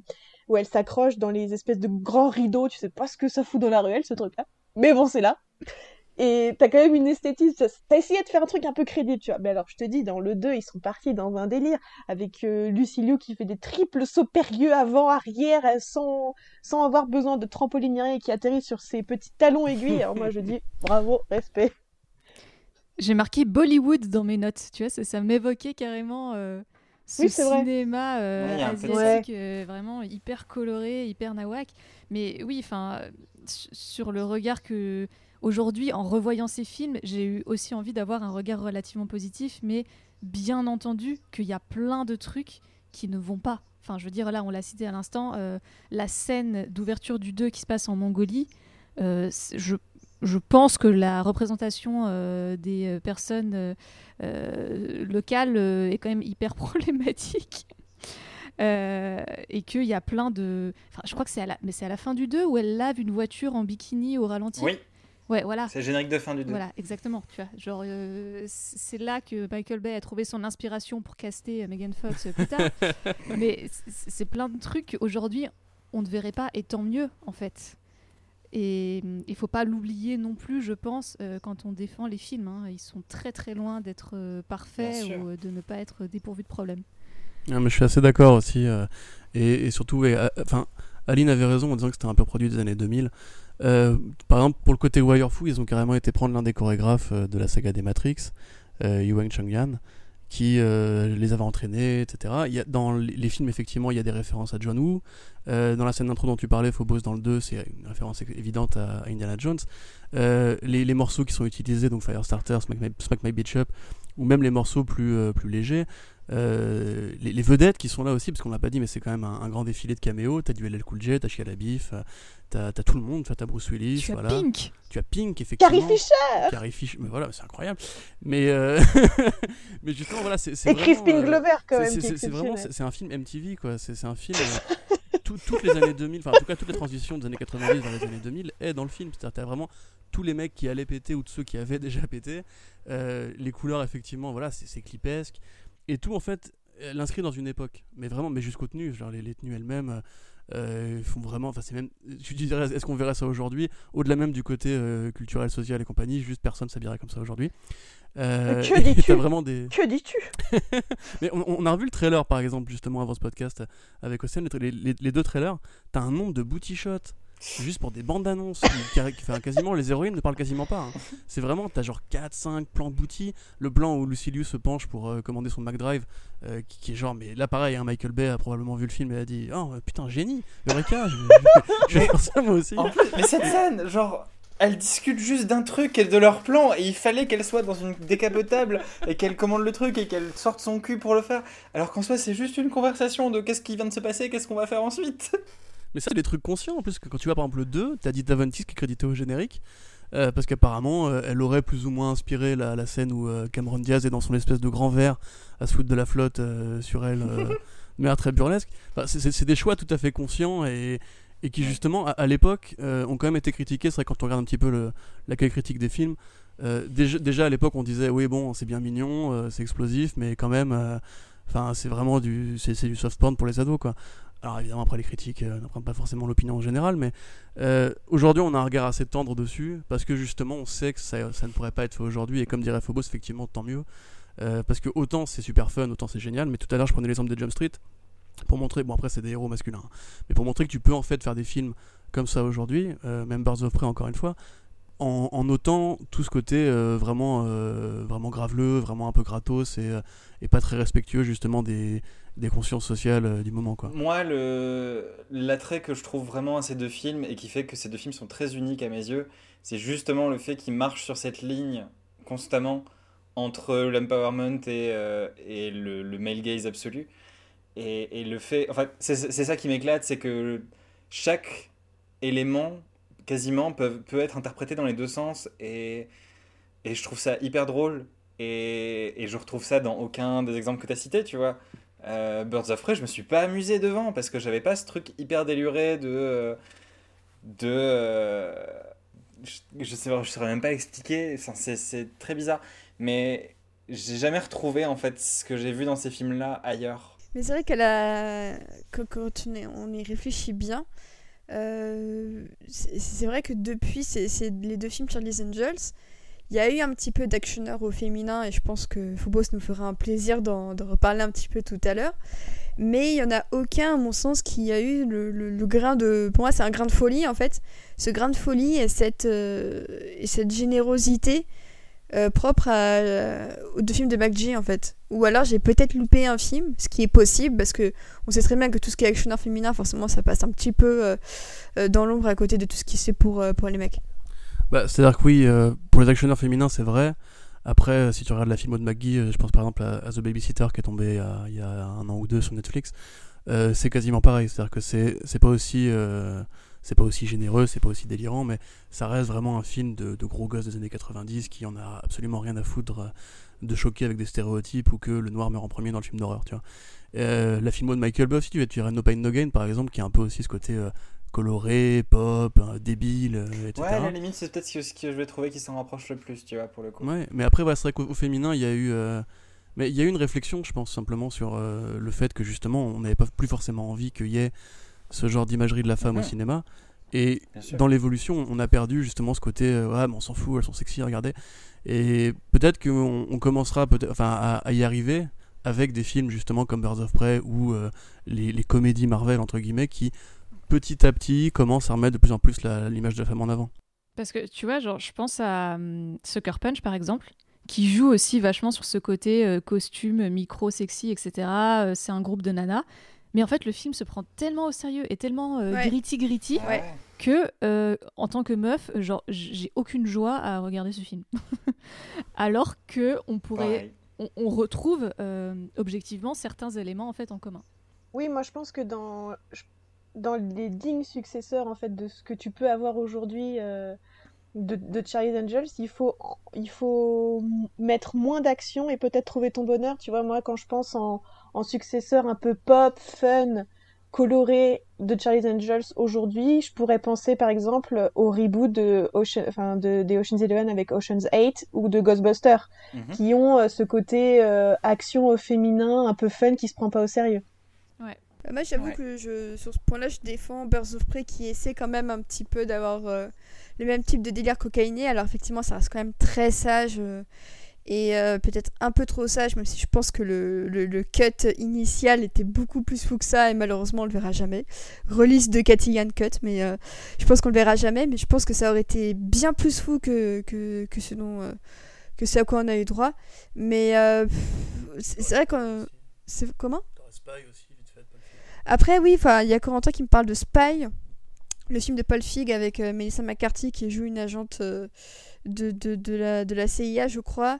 Et justement, là aussi, il y a une, une réflexion sur euh, la manière dont le corps des femmes est utilisé dans, dans ce type de film. Là, en l'occurrence, Melissa McCarthy, euh, qui euh, très souvent euh, son poids est l'objet de quasiment toutes les blagues qui concernent ces personnages dans ces films. En l'occurrence, dans Spy, en fait, ce qui est intéressant, c'est que, bah, en fait, de la, de, la même, de la même manière qu'un réalisateur dicte à Melissa McCarthy toutes les blagues super oppressives sur son poids, bah, dans le film, en fait, c'est le, son directeur de la CIA qui, qui, dirige, qui, qui décide d'utiliser son corps euh, en guise de, euh, de, de, de, pour être pour qu'elle soit une, agente incognito en fait et justement toute cette réflexion sur le corps de la femme comment euh, on s'en sert autant au cinéma que, que ici lors de missions bah justement en fait c'est ce que j'ai trouvé de plus intéressant dans la carrière de Melissa McCarthy et ça va faire plus de 20 ans que mhm. qu'elle joue la comédie et il aura quand même fallu attendre 2000, 2015 euh, pour qu'on ait une, réflexion comme ça. Donc autant dire que ça a quand même pris beaucoup beaucoup de temps. Et en plus, Spy n'a pas vraiment fonctionné au box-office. Alors que c'est plutôt sympa comme film en plus. je, me suis bien amusée devant. Qui met sa McCarthy, mais quand elle fait de la bagarre, mais elle le fait super bien. Il y a une séquence dans une cuisine où elle, défonce la gueule d'un mec avec une, euh, avec une poêle qui est absolument géniale. Et, euh, et ouais, enfin c'est. Ça, ça, manque en fait. Ça, les, mecs, ils ont le droit à leur film déjanté tous les ans. Et nous, on doit attendre tous les 5 ans pour avoir une, une, tentative qui peut parfois être sympathique sur le moment, mais qui, qui, qui va pas autant nous marquer que ce qu'il y a eu il y a 20 ans. Et je trouve ça super dommage. Mhm. Melissa McCarthy, elle a joué dans Charlie's Angels 1, c'est pour ça. Oui, c'est vrai Oui. ouais. Elle joue Doris. Elle joue Doris. Et, et d'ailleurs, et d'ailleurs euh, dans le bêtisier euh, du 2 qui est dans le générique de fin, elle est là ah, aussi. Oui, tout à fait. Elle, euh, elle, se, elle, drague, euh, elle drague Bosley euh, en médecin légiste. Exact, oui, avec son insigne. Et bien justement, transition toute trouvée vers Bosley. non, je ne parle pas de Corentin, mais je parle de Bill Murray et de Bernie Mac. donc deux acteurs pour le même rôle, qui c'est le seul changement majeur, on peut le dire, entre les deux films. parce qu'on sait que Bill Murray s'est quand même salement frité avec Lucy Liu sur le tournage du premier. je crois d'ailleurs qu'ils ont failli en venir aux mains. Donc autant dire que euh, ils en sont venus aux mains carrément hein, de ce que me dit Corentin. Et vu l'entraînement qu'elle avait, euh, il avait aucune il avait aucune chance. On est bien d'accord. Et pourtant, hein, euh, il a apparemment, il a été absolument odieux avec elle. Et, et résultat, bah, il n'a pas voulu rempiler pour la suite. Et il a, il est, il a pas de très bons mots à l'égard de ces deux films-là. Ouais, il faut savoir que, juste euh, anecdote, parce que si, comme moi, vous aimez Bill Murray et qu'en fait vous, vous, avez envie de ne plus aimer Bill Murray, afin que votre enfant soit brisé et que vous soyez triste au quotidien, euh, à mon image, euh, Bill Murray, en fait, effectivement, sur le tournage, il, avait carrément interrompu une scène pour dire à Lucy Liu qu'elle savait pas jouer, ce à quoi elle lui a mis une patate. il avait aussi mis lui-même deux coups de boule à McGee qui bah considérait que c'était un mauvais réalisateur, était un master horrible. Euh, et euh, effectivement, plus tard, il avait même dit qu'il aurait préféré l'empaler sur une, sur une lance plutôt que lui mettre un coup de boule, et que euh, McGee mérite, mérite la mort. Waouh Mais il faut savoir que, Bill Murray est un, grand dépressif alcoolique et qui a été accusé par sa femme de violence conjugale. Donc voilà, c'est ce genre de petit dossier qu'il faut savoir quand même si, si vous voulez revoir le film et, et, quand vous riez à ces blagues, vous avez un pincement au cœur, moi espèce d'enfoiré. mais, euh, mais en vrai, je trouve que en plus, le deuxième film a traité ça élégamment, son départ. Ouais, carrément. Euh, parce qu'il y a Bernie Mac qui est là, et puis il explique qu'il est nouveau, ils sont dans la nouvelle agence parce que celle du 1 a pété. Et, euh, et on laisse entendre que, que Bill Murray, c'était le fils adoptif de sa mère. que c'était son frère d'adoption, en fait, de ce que je comprends comme c'est mhm. expliqué. Oui. Et il y a le petit portrait de lui dans la maison et tout. Il y a c'est assez, euh, assez mignon, je trouve, euh, pour un traitement d'un acteur qui a autant foutu la merde. Mais surtout qu'en plus, il cherche pas à. Enfin, le personnage de Bernie Mac, son Bosley à lui, n'essaye pas d'être le même que celui de Bill Murray. Et j'ai mm. trouvé ça, du coup, euh, beaucoup plus facile d'accepter ça parce que tu sais quand t'es jeune euh, et qu'on change un personnage dans un film que t'aimes bien t'es pas content et donc du coup au début quand j'avais vu qu'ils avaient changé le Bosley j'étais pas du tout contente et en fait quand tu découvres le film mais Bernie Mac il est mais tellement exceptionnel il, y a il est incroyable il est il est enfin, il, est, il est dans la surenchère de la blague par rapport à ce que Bill Murray est dans le premier, alors qu'il a quand même des scènes assez drôles avec la scène de combat en sumo, etc. C'est marrant. Super drôle. Euh... Ah, c'est marrant.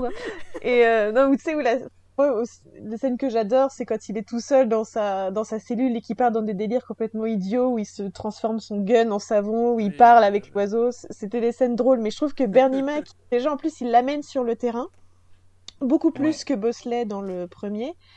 Et, et- Il a la meilleure vanne des deux films. mais oui, mais c'est la scène où il se fait passer pour un Irlandais. Moi, je, Ah, il y a celle-là aussi. tu vois, je- c'est vraiment Moi, il y a celle-là et celle où il parle toute seule sur la, tout seul sur la plage aussi, euh, avec le C'est toi Seigneur. euh. Ah oui, mais surtout qu'en plus, la version, parce que moi je les ai découverts en VF, les filles, parce que j'étais jeune, et, et je trouve que la personne qui fait la voix de Bernie Mac et qui essaye de faire un accent irlandais en français, mais c'est tellement drôle, c'est tellement drôle, c'est de la comédie en bas. C'est pas aussi drôle que Justin Theroux qui veut prendre l'accent irlandais sans y arriver. Ouais, j'ai- ouais. D'ailleurs, ouais, quand je faisais mon rewatch, là, je suis allé voir un peu la voix qu'il avait en anglais.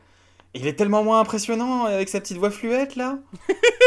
Pour moi, c'est vraiment genre. euh, Seul Dieu me jugera. Genre, c'est vraiment un. Il a des couilles dans la gorge, quoi. Et, euh, et ça m'a. Je, je suis allé vite fait écouter. J'étais Ah, ok, on va rester sur la VF. Hein. Et. euh,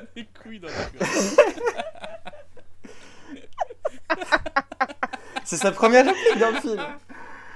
Ah, ça Grâce à, mais non, mais grâce à lui, en fait, comme je mais disais, je suis capable de convertir euh, Mais euh, Aline, ce n'est 8 pas, ans ce n'est pas en, en une... mois, en Oui, semaine non, et en mais jour. parce voilà. que, en fait, Aline, le début du film, c'est parce que la voix française lit le tatouage Mais oui, sur le mais dos. oui, Parce que c'est une réplique qui n'existe Mais pas oui, en fait dans la mais VO. c'est encore mieux. Sous-titré en C'est tatouage. C'est encore mieux. Mais, euh, et pareil, tu vois, tu parlais de la scène où, où, où Bosley se fait passer pour un Irlandais. Il y a une, des vannes incroyables qui sont pas là dans la VO. Et euh, il y a une, une- une blague où Bernie Mac joue un personnage qui parle de Bernie Mac. et c'est pas là dans la VO.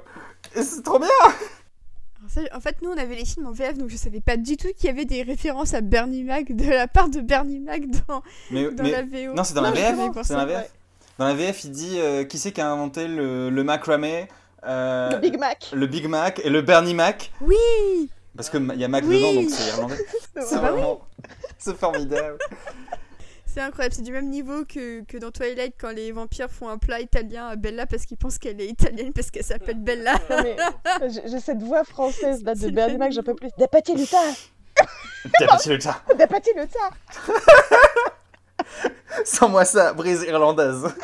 Oh là là, c'est Mais incroyable. euh, non, et pour revenir à- au Bosley de Bernie, de Bernie Mac, je voulais dire un truc aussi, c'est que déjà, ouais, il est beaucoup plus amené sur le terrain, il est la surenchère de vannes et tout. Et je trouve qu'il y a un truc intéressant aussi avec lui, c'est que c'est le petit nouveau. Et du coup, on découvre un peu les choses. Alors c'est con parce que c'est le deuxième film, mais on découvre les choses à travers ses yeux en fait. Il a un peu le côté euh, public, euh, personnage de substitution. Et, c'est assez plaisant du coup parce que lui, il pose les questions qu'on n'oserait pas poser. Et ça le rend attachant parce qu'on s'identifie à lui en fait. Parce que, euh, euh, tu vois, tout à l'heure, je parlais de, euh, des personnages qui sont, euh, qui sont des gens normaux dans un monde étrange euh, et qui servent à jouer la comédie. Et je trouve, malgré son côté de comic relief, il a ça, lui. Euh, il a ce truc de, euh, quand il manque de se faire renverser par Robert Patrick, il, réagit hyper sérieusement. il découvre les gadgets sans les comprendre. Enfin, il y a vraiment ce truc de. c'est un mec qui vient du vrai monde. Un mec con, mais un mec qui vient du vrai monde. J'aime bien ça chez lui. Et justement, je voulais rester deux secondes sur le personnage de, de Justin Theroux. Euh, parce que je savais pas du tout en fait qu'il jouait dans le 2. euh, Enfin, Corentin m'en avait un peu parlé parce qu'on a, on a fini euh, The Leftovers il y a quelques mois, dans lequel il nous, il nous gratifie de sa splendide présence, si on peut dire ça comme ça. alors, déjà, il avait un physique, alors entre Leftovers et Charlie's Angels, mais il, y a une- c'est- il a pas le même physique du tout, genre c'est la même tête, mais c'est comme s'il était mis sur un corps différent. euh, de Ken, c'est assez, euh, assez rigolo. Mais euh, vraiment, je trouve qu'il dégage une- un, un charisme ultra bizarre. Et en même temps, j'étais fascinée par chacune de ces scènes. Parce que le- déjà, il- son fake accent irlandais, c'est n'importe quoi. Ses tatouages, c'est n'importe quoi. Et la scène où il sort du feu, c'est incroyable. Enfin, j'étais éclatée à ce moment-là. J'étais, mais c'est incroyable. Mais, même, même avant ça, genre, il saute du bateau. Il saute du bateau, il fait une chute de genre 20 mètres et il, il atterrit genre normal. Et il co- commence Ouais, à mais courir. Est-ce que c'est plus crédible que les meufs qui chopent des planches Mais et oui qui font du surf sur une corde raide? Hmm, Je ne sais pas. Franchement, j'y crois plus aux planches. Je me dis, ah, elles ont de l'équilibre, euh, elles sont trop fortes, euh, pourquoi pas. Mais, euh, mais c'est vrai qu'entre entre Justin Theroux et Sam Rockwell, je trouve que les, les méchants ont un, ont un- un petit charisme tranquille. euh, même dans le premier, Sam Rockwell qui danse, parce qu'il danse dans tous ses films, je pense que c'est dans son contrat. C'est genre, euh, bah écoute, si j'ai pas de scène de danse, je ne signe pas, je ne suis pas dans son film. Non seulement il danse dans, ses- dans tous ses films, mais c'est toujours la même choré en plus. C'est les mêmes pas à chaque fois. Il refait la même choré dans tous les films. Il y a Cordo qui est en train de faire ses pas de danse à côté de moi. pas du tout. Mais, euh, mais non, mais même, euh, même Sam Rockwell, en plus, qui dans le premier, on capitalise sur son image de mec un petit peu cool, sympa. T'as aucun, aucune difficulté à croire que c'est peut-être un gentil en fait, et que bah oui, en fait, c'est un peu une victime euh, euh, pour un pour un logiciel et tout ça. Et justement, je trouve ça d'autant plus sympa qu'il soit le méchant que justement, bah, là aussi, on joue un peu sur son image, de la même manière que le, le- film numéro 2 joue sur l'image de Demi Moore euh, qui, qui, qui Loki drague Cameron Diaz sur une plage pour qu'ensuite on révèle que c'est que c'est la méchante. Moi j'aime bien tous ces, tous ces petits basculements en mode ah on croit qu'il est gentil, en plus c'est une star, et en fait non, bah, c'est juste le méchant du film. Ah oui, le gentil qui crée un logiciel qui est démoniaque, Social Network, je connais bien. Mais d'a- d'ailleurs, euh, ouais, je voulais rebondir sur ça. Tout à l'heure, on parlait, euh, pour un sujet qui n'avait rien à voir, si pour le, le travail du sexe, on parlait d'un film qui était en avance sur son temps. Euh, c'est aussi un film qui, en 2000, a posé la question de la surveillance de masse. Et je trouve ça assez impressionnant quand même. Parce que c'était un des premiers à le faire. Ouais, et surtout, euh, c'est ouf de voir que le film prend clairement parti en mode non, c'est vraiment trop mal, euh, ça met en danger euh, la vie privée des citoyens. Et un an plus tard, les Américains se sont pris euh, le 11 septembre, et autant vous dire qu'en 2002, c'était plié, euh, c'est bon, la surveillance de masse, ça posait plus problème, quoi. C'est ça, c'est euh, le- le Patriot, le Patriot Act à travers les yeux de McGee. C'est euh, un peu, un peu paradoxal. Euh, bah écoutez, je pense qu'on a à peu près tout dit sur euh, les deux films de. Est-ce que ouais, vous aviez quelque chose à rajouter? Juste un tout petit dernier truc. Euh, Ouais, tout à l'heure, on parlait de représentation euh, et tout ça. Et je tiens aussi à dire quand même que euh, Cameron Diaz et Drew Barrymore en mec dans le premier, euh, ça a été une des premières représentations plus ou moins trans que j'ai vues de ma vie. Mm, mm. Euh, même si c'est plus, c'est plus métaphorique que, que concret. Et, euh, je- et voilà, et Drew Barrymore en, en twink, euh, Oui, oui, j'ai un oui. léger fantasme dessus.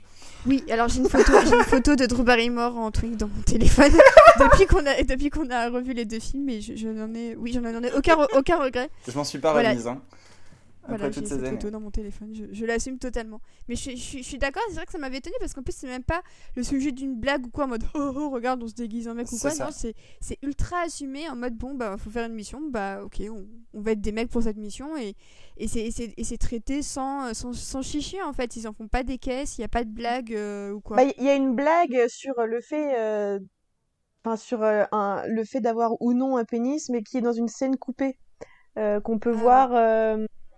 Enfin, tu, en fait, tu l'as dans les bonus du premier DVD et que tu entreaperçois dans le bêtisier que tu vois à la fin, où tu sais, elles sont dans les toilettes, et elles font une espèce de saut en avant, en fait, en, en se dodelinant, en fait. Et en fait, c'est une scène coupée où justement, elles font semblant d'aller aux toilettes avec d'autres hommes à côté. Donc, du coup, heureusement qu'ils l'ont coupé parce que du coup, cette Mhm. subtilité euh, passe mieux. Parce que cette scène, Ouais. justement, euh, je trouve qu'elle est un peu limite, quoi. Et euh, je suis assez d'accord. Et il y a aussi, ouais, tu disais c'est pas joué pour la comédie. Il y a aussi le truc de, euh, ben les déguisements sont crédibles en fait. Particulièrement chez, chez Drew Barrymore, je trouve, on la reconnaît vraiment pas. Et ben rien que ça, en fait, c'est important. C'est juste, ouais, c'est des mecs, c'est des mecs crédibles et voilà. Et c'est comme ça. Et, et j'aime beaucoup le fait que ce soit aussi euh, normalisé. Ouais. Voilà. Je suis infiniment d'accord euh, avec ça. Euh, Quentin, tu voulais rajouter quelque chose? Euh, oui, euh, pourquoi pas. Euh, non, mais en fait, je crois que Phobos l'avait dit. Je voulais juste rajouter que dans le 2, il y avait, une scénariste qui s'était ajoutée à l'équipe d'écriture. ce qui explique peut-être pourquoi, bah, déjà pourquoi il, est- a peut-être mieux vieilli. Et pourquoi il y a peut-être ce trope avec, avec Demi Moore qui est peut-être pas juste le fait de Maggie, parce que tout le reste de l'équipe est sensiblement identique. Sinon, ouais, non, je suis assez d'accord effectivement sur le, les, les costumes masculins. Et euh, juste en référence au tatouage de, euh, de Justin Theroux, c'est un hommage au nerf à vif euh, de, de Scorsese. Et son Euh, thème dans le film, c'est le thème des nerfs à vif, en exact, plus. voilà, exactement, tout fait, de Bernard Herrmann. Euh, donc voilà, on est content. C'est ça, je rajouterai, ouais, je rajouterai juste une dernière petite pièce sur l'origine story de l'effroyable sac d'os qui, hein, qui passe en mode de full Tim Burton sans qu'on ne comprenne rien. Et, euh, et j'ai trouvé ça extrêmement rigolo. Ce qui est bien aussi dans ces films, c'est que tu as un florilège de références à d'autres films. Ouais. Et, euh, et tu le vois d'autant plus dans le 2, je trouve. Euh, notamment cette scène, justement, où on apprend l'origine story de Les Vrais Sac d'Os quand elles vont euh, au cloître euh, avec Carrie Fisher en mer supérieure, où tu as cette scène du coup tellement flag que c'est emprunté aux Blues Brothers quand euh, ils vont voir euh, la pingouine euh, au début du film. Et c'est plein de petites scènes comme ça que tu peux retrouver en tant que cinéphile. Tu te dis, oh mais ça on dirait vraiment ce film-là, ça on dirait Die Hard, ça on dirait les Blues Brothers. Et du, coup c'est un petit jeu de piste aussi que Maggie te met sur ces deux films avec plein de petites références comme ça. Et ça je trouve ça hyper cool tous ces petits Easter eggs. Dans le 2, tu as aussi un hommage à Les Experts, qui était en Ah oui, les CSI, tout à fait, jeune. ouais. Ouais, tout à fait. Et, Ouais, ouais, euh, ouais, tout à alors fait. ça, je l'ai appris, je vous avoue, je, franchement, je, ça ne m'a jamais sauté aux yeux, mais je l'apprends par la page Wikipédia de Charlie's Angels 2, euh, qu'apparemment le l'origine du sac d'os et la façon dont il est filmé, c'est un hommage à Metropolis de Fritz Lang. Comme quoi Maggie, Ah. Maggie est un garçon Quel homme. surprenant. Ah, mais je, crois, mais je crois que j'avais déjà vu ça en plus, ça me dit vraiment quelque chose là que tu, maintenant que tu le dis. Mais C'est vrai que la façon dont il est filmé, justement très romantique, très Tim Burton euh, dans le 2, tu, tu peux reconnaître les, les influences. Alors après, pourquoi Et même, même Mais, son euh, look, tu vois. euh, carrément. Vraiment Ouais, ouais. trois pièces, années 20 et tout. euh, mais sa Le coiffure. fait qu'il soit euh, muet quoi. Et, et même son. Ben, c'est con, mais Crispin Glover, il a un visage qui est particulier quand même, il a une forme spéciale. Et, et ça joue aussi, je trouve qu'il a un visage qui fait très euh, années 20, ouais. D'ailleurs, c'est lui qui avait choisi de pas parler. euh, parce que dans le 1, apparemment, il avait des répliques. Et euh, lui, justement, Crispin Glover avait dit non, mais c'est euh, vu le look que vous m'avez fait, je pense que je pourrais mieux le faire si je reste justement une sorte de monstre silencieux et tout. Donc, Alors euh, c'est un excellent choix. Mais tout à fait. Mais Crispin Glover est un mec excellent. Oui. On approuve. Euh, et ben c'est voilà, ben ça a été un, un- un gros morceau. Et euh, le premier film a rapporté euh, un petit un, un petit un petit paquet d'argent au box office. Combien? Tiens donc. 269 millions de dollars, nice. Et euh, du coup, la suite, donc Charlie's Angels Full Throttle, a été lancée et elle est sortie en 2003. Euh, sauf que sur ce coup-là, euh, malheureusement, il y a eu un peu moins d'argent et des critiques d'autant plus euh, divisées. euh, ce qui a conduit Sony à ne pas, euh, à ne pas continuer, en tout cas avec cette, avec cette équipe créative-là. Merde. Et voilà, donc, rembobinage en avant, on passe en 2011, et il y a une deuxième série télé euh, adaptée de Charlie's Angels, une deuxième série télé, voilà, dans l'univers Charlie's Angels qui sort, toujours intitulée Charlie's Angels, qui ressemble fortement à un reboot, avec à son casting euh, Minka Kelly, donc euh, la fameuse Automne dans euh, 500 jours ensemble, ou encore, ou encore Friday Night Lights. On a également Rachel Taylor, que vous avez pu voir depuis peut-être dans Jessica Jones.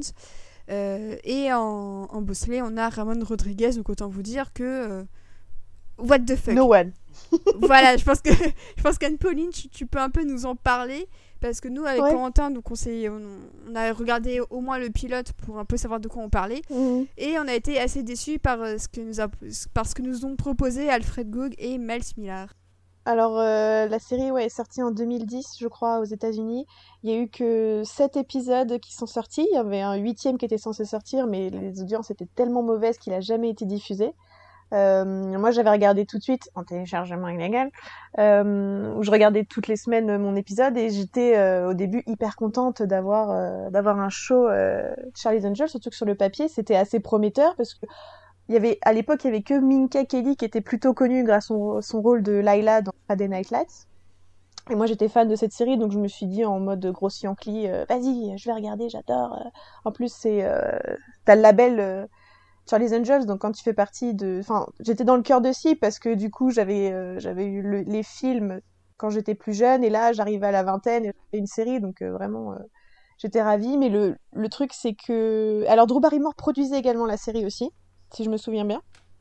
Donc du coup, ça faisait vraiment, sur le papier, tout était propre. Euh, le problème, c'est que c'est une catastrophe. c'est, en fait, là où euh, les films de McGee ressemblaient à des clips des années 2000, là, pour le coup, ça ressemble à un clip de Pitbull de 2010 qui ne s'arrête jamais. ça, se- on dirait que ça se... Ah non, mais ça se passe... euh, Enfin, tout, tout est tout t'es tout le temps au bord de la plage. C'est trop Miami, c'est trop bateau, c'est trop bikini, c'est trop cocktail, c'est trop voiture de course, c'est trop mini-robe. euh, Enfin, c'est pas possible. C'était juste euh, un défilé de mode permanent. Et en fait, les, les scénarios étaient très clairement et odieusement inspirés de ce que pouvaient faire euh, les Total Spies à l'époque, avec des, mais vraiment des plots complètement débiles. Je me souviens d'un épisode où elles doivent protéger, euh, alors pour te donner le niveau, hein, elles doivent protéger le hum, prince euh, d'un pays d'Afrique qui n'existe pas. Donc on est vraiment dans le Hollywood, tu vois, pour inventer des pays d'Afrique, tu vois. Et c'était que des trucs comme ça. Et alors en plus, ce genre de série avec du coup personne de connu à bord qui débarque avec une, une éthique dé- enfin, une esthétique dégueulasse, un scénario bancal à l'époque en plus où tu arrives sur un marché des séries TV qui est déjà très saturé en cop et en spy show, bah ils ont pas pu faire la différence et du coup ça s'est complètement vautré dans les audiences. C'était un show de la CW, ah non ABC, ABC pardon. Et, euh, et à l'époque tu pouvais, enfin, c'était- poser c'était la question. Ouais, c'était ABC. Euh, donc euh, non, ça a pas marché et bah tant mieux parce que franchement c'était une catastrophe. Et alors, petite anecdote assez marrante, euh, la réalisatrice Angela Robinson a réalisé un des épisodes de cette série. Euh, et alors pour ceux qui euh, ne connaissent pas Angela Robinson, c'est une euh, réalisatrice euh, noire euh, lesbienne qui a bossé sur The L Word, mais qui a aussi bossé sur Debs, sorti en 2004, euh, et qui euh, est quand même assez sympa de mentionner, euh, parce que c'est un peu qu'est-ce que serait Charlie's Angels si c'était vraiment queer? Parce que c'est une équipe de quatre espionnes, dont une qui tombe amoureuse de la méchante. Voilà, si vous avez l'occasion de regarder ça, c'est hyper, hyper rigolo. Et c'est assez marrant de voir que euh, autant euh, Debs, ça se prend pas au sérieux, euh, c'est plutôt, enfin c'est vraiment 100% dans l'esprit Charlie's Angels de euh, 2003. Euh, autant bah, la série, comme tu l'as expliqué, Happy, c'était pas trop ça. Ouais, et puis en plus, le, le fait de faire mourir une, une ange dès le premier épisode pour qu'une autre prenne sa place, c'est super mal foutu. Parce que tu commençais pas à t'attacher aux trois premières, que t'en as une qui, qui jarte. Et que euh, bah, le temps que le reste de l'épisode passe et qu'il faut créer une autre alchimie avec une autre ange. Donc en plus, c'est euh, Minka Kelly qui joue celle qui arrive en cours de route. Il y a zéro alchimie entre les actrices. Mm. Et, euh, et c'est et c'est assez terrifiant. C'est là que tu vois toute la différence entre un, un crew qui est super soudé comme celui des films de McGee et un crew comme celui-là qui est assemblé de toutes pièces sans, sans qu'il y ait vraiment trop d'alchimie euh, ni, de, ni de préparation préalable. Et euh, résultat des courses, effectivement, c'est super automatique, c'est super froid. euh, euh, en plus, le pilote s'appelle Angel with a Broken Wing. Donc autant dire que la subtilité, elle est, elle est pas là. Elle est vraiment pas là du tout. et, euh, et non mais c'est ça qui fonctionne pas du tout, c'est qu'en plus t'as aucune sororité entre les filles, on dirait même Ouais. qu'elles se tirent entre les pattes quoi.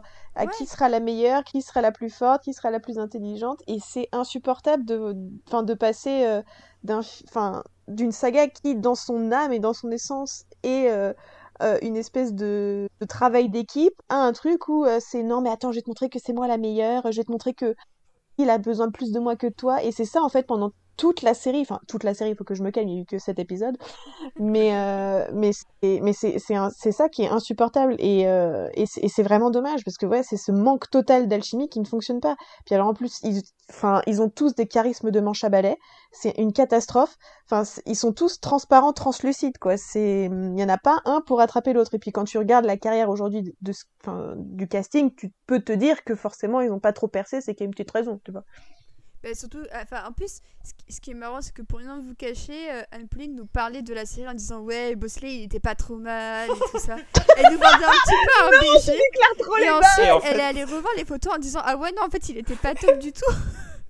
Et, mais non, mais tu sais, en plus, il a joué dans la saison 1 de Iron Fist, puisqu'il Ah faisait oui. le... Mais oui, c'est le professeur euh, de... Comment elle s'appelle déjà? Bon, bref, de la, de la go de Iron Fist. C'était Oui. son ancien prof, le méchant Oui. du coup. Et bah c'était lui, Bosley. Oh mon dieu. Ramon Rodriguez, pour euh, Yes. si vous voulez le googler. Et, euh, et pareil, genre, Bosley qui, pas si qui- qui mal, oh là drague, là. qui drague comme ça, qui pécho euh, 159 par épisode, et où tu sens une vague tension amoureuse entre lui et, et, euh, et celle qui est jouée par Rachel Taylor, je crois. Enfin, c'est. J'étais en mode non, enfin Bosley c'est censé être une, figure pour aider, pas une figure que tu dois pécho. Et, euh, C'est le tonton normalement quoi. C'est dans, dans l'allégorie patriarcale de Charlie's Angels, ils, avaient écrit euh, Charlie comme le père, euh, les filles comme les filles. Et Bosley, c'était un peu le tonton rigolo.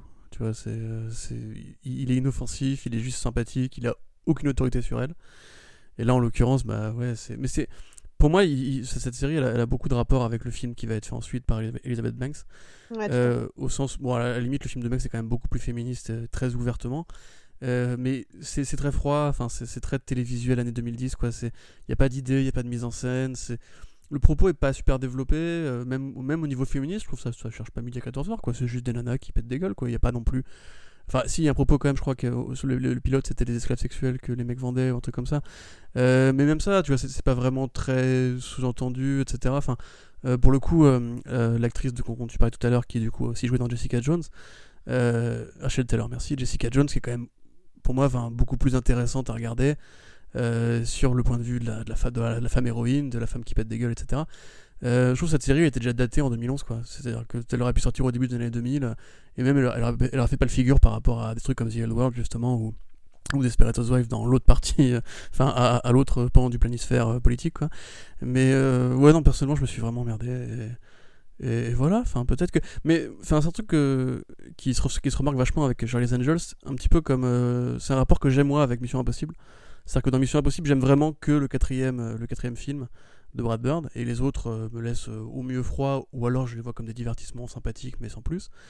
Et ben Charlie's Angels, je me demande si vraiment, en fait, avec tous ces trucs qu'on a énumérés, la série originale qui était euh, fondatrice, mais pas extraordinaire à regarder, la série de 2011 et le film de Banks, peut-être qu'en fait ça a marché parce que c'était McGee, parce que c'était parce que Drew Barrymore, parce qu'il y avait cet cet équilibre entre male gaze et féminisme, entre une productrice et un réalisateur un peu euh, virilos, quoi. Et peut-être que cette, euh, comme disait Aline tout à l'heure, cette, anarchie, cette euh, pardon, alchimie-là, elle est un peu plus dure à saisir aujourd'hui, elle est un peu plus compliquée à reproduire, en fait, simplement. C'est aussi une anarchie rep- difficile à reproduire aujourd'hui. hein, euh.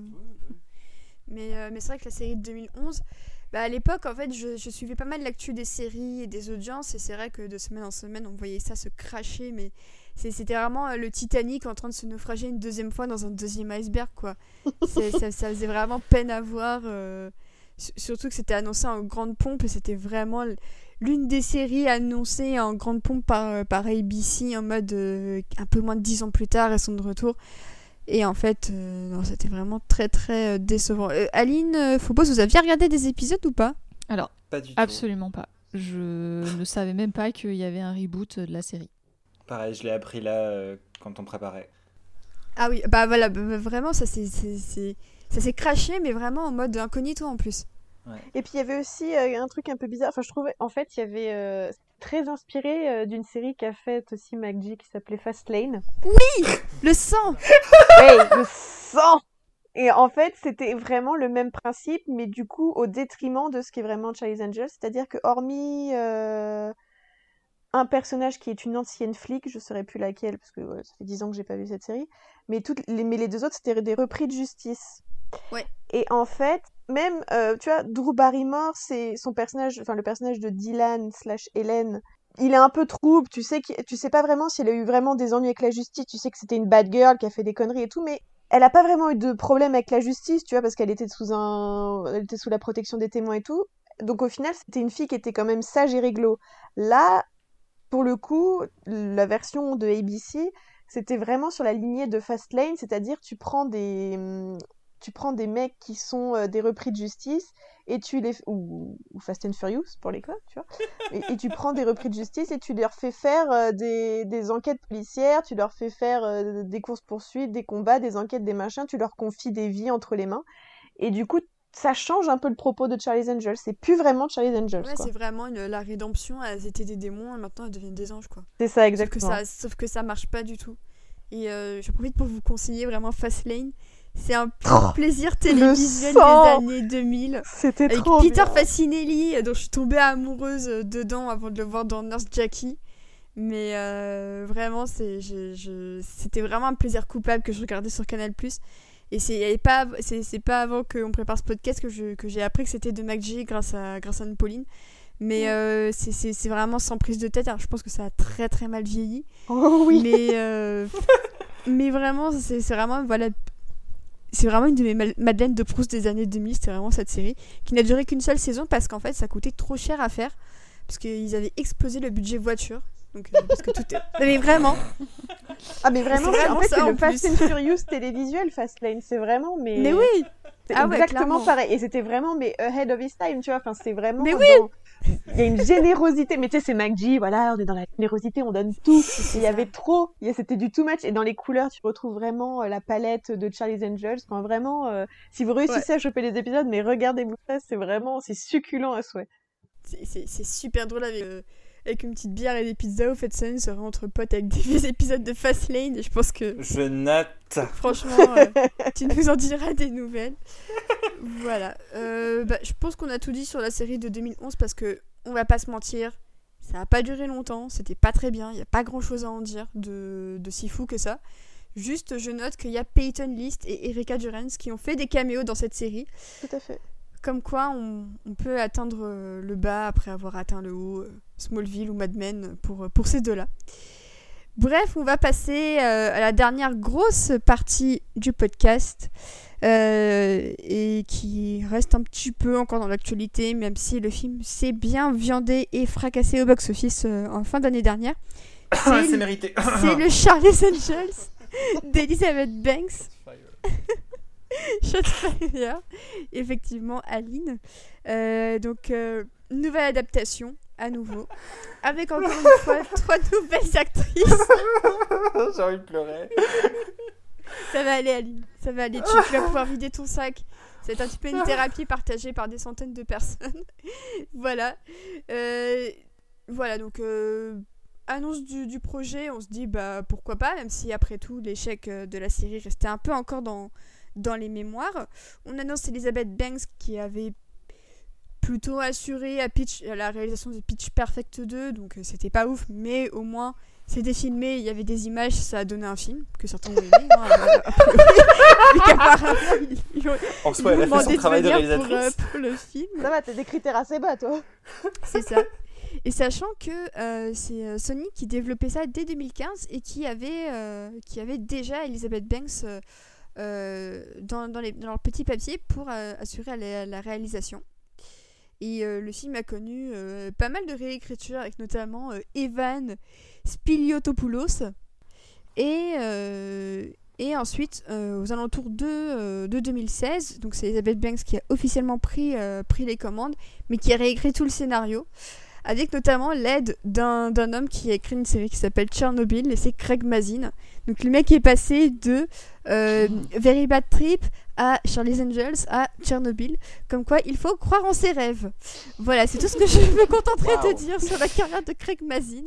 Bref, euh, au casting, on retrouve, euh, on retrouve Kristen Stewart, euh, nouvelle icône queer d'Hollywood. On retrouve également Naomi Scott qui jouait Jasmine dans la version Disney d'Aladdin réalisée par Guy Ritchie. Et enfin, la petite nouvelle qui est Ella Balinska. Euh, bref, un casting plutôt diversifié, et ça, faut le dire que ça reste un des rares bons points du film, parce que globalement, euh, j'ai pas envie d'être méchante avec ce film, parce qu'il a déjà beaucoup souffert dans sa vie, mais, euh, mais ça a été une immense douche froide en le, en le découvrant, et je crois qu'Aline, tu as, tu as des choses à nous dire Oh. là-dessus. Oh, j'ai beaucoup de trucs à dire. Bon, déjà, quand le projet avait été annoncé et qu'il y avait les bandes annonces qui sortaient et tout, je m'étais dit, parce que c'était clairement euh, annoncé que ça, avait- ça allait avoir un, aspect un peu moins misogyne, euh, et je me suis dit, Eh, pourquoi pas, ça a l'air sympa et tout. Genre. J'étais vraiment hypé, et surtout, je me disais, putain, euh, moi je suis trop fan de, des films Charlie's Angels, c'est mon enfance, trop hâte de revoir ça. Et, et le film est sorti, et il y a eu les retours. Et ça m'a beaucoup refroidi. Je me suis dit, ah, d'accord. Et plus le temps passait, plus, euh, je voyais euh, des retours apocalyptiques sur ce film. faut savoir que du coup, je l'ai pas vu au cinéma. Et euh, je l'ai regardé il y a deux jours pour, la préparation de ce podcast. Donc il est encore bien frais dans ma tête. Et avant de le regarder, je me suis dit, bon, ça va sûrement pas être aussi catastrophique que ce que j'attends. je vais plus aimer que, enfin, je vais avoir une bonne surprise. J'ai pas eu une bonne surprise. Ça a été une expérience horrible. J'ai détesté ce film. J'ai- appelé ma copine juste après pour tout lui, lui débriefer parce que j'avais besoin de sortir tout ça de mon système. Euh, mais déjà, enfin, premier truc qui moi me choque beaucoup, beaucoup, beaucoup, c'est que les drôles de dames, l'agence Townsend, c'est euh, des détectives privés. Alors, des détectives privés qui déjouent des complots mondiaux, mais des détectives privés. Et le deuxième film de MCG, il avait le propos de dire euh, la méchante, elle dit à mon époque, on avait des flingues. Et il te montre le fait d'avoir des flingues comme quelque chose de négatif. C'est genre, on tue pas les gens, on n'est pas là pour ça, on est des, détectives privés, encore une fois. Là, l'agence Townsend, euh, c'est une sorte de d'organisation militaire privée. Euh, on se croirait dans Metal Gear. J'ai vrai, vraiment, je m'attendais à voir Big Boss popper à un moment. Et elles ont une armurerie, elles ont, enfin, on les voit s'entraîner, on on dirait l'armée.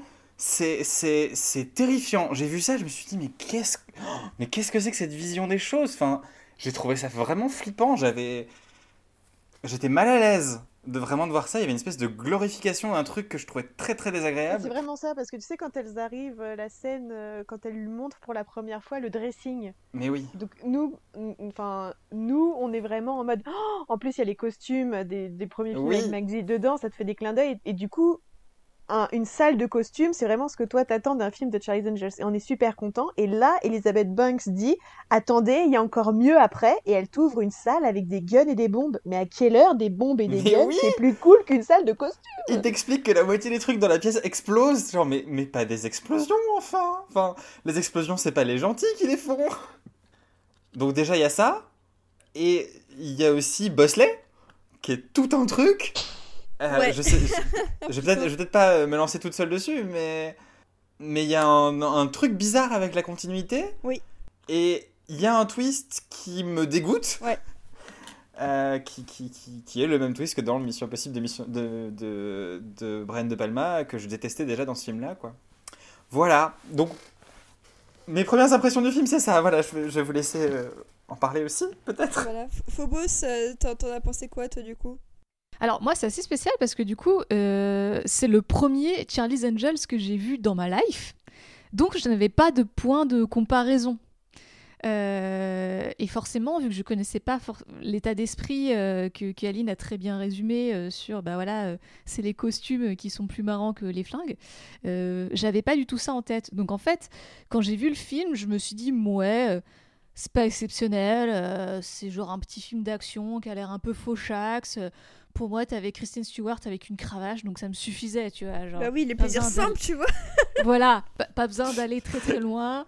Euh, le twist tout pété que tu vois venir à des kilomètres, ça joue euh, comme ci comme ça. Mais bon, ça, se regarde sans plus, honnêtement. C'est vraiment le truc, euh, t'oublies euh, le lendemain, quoi.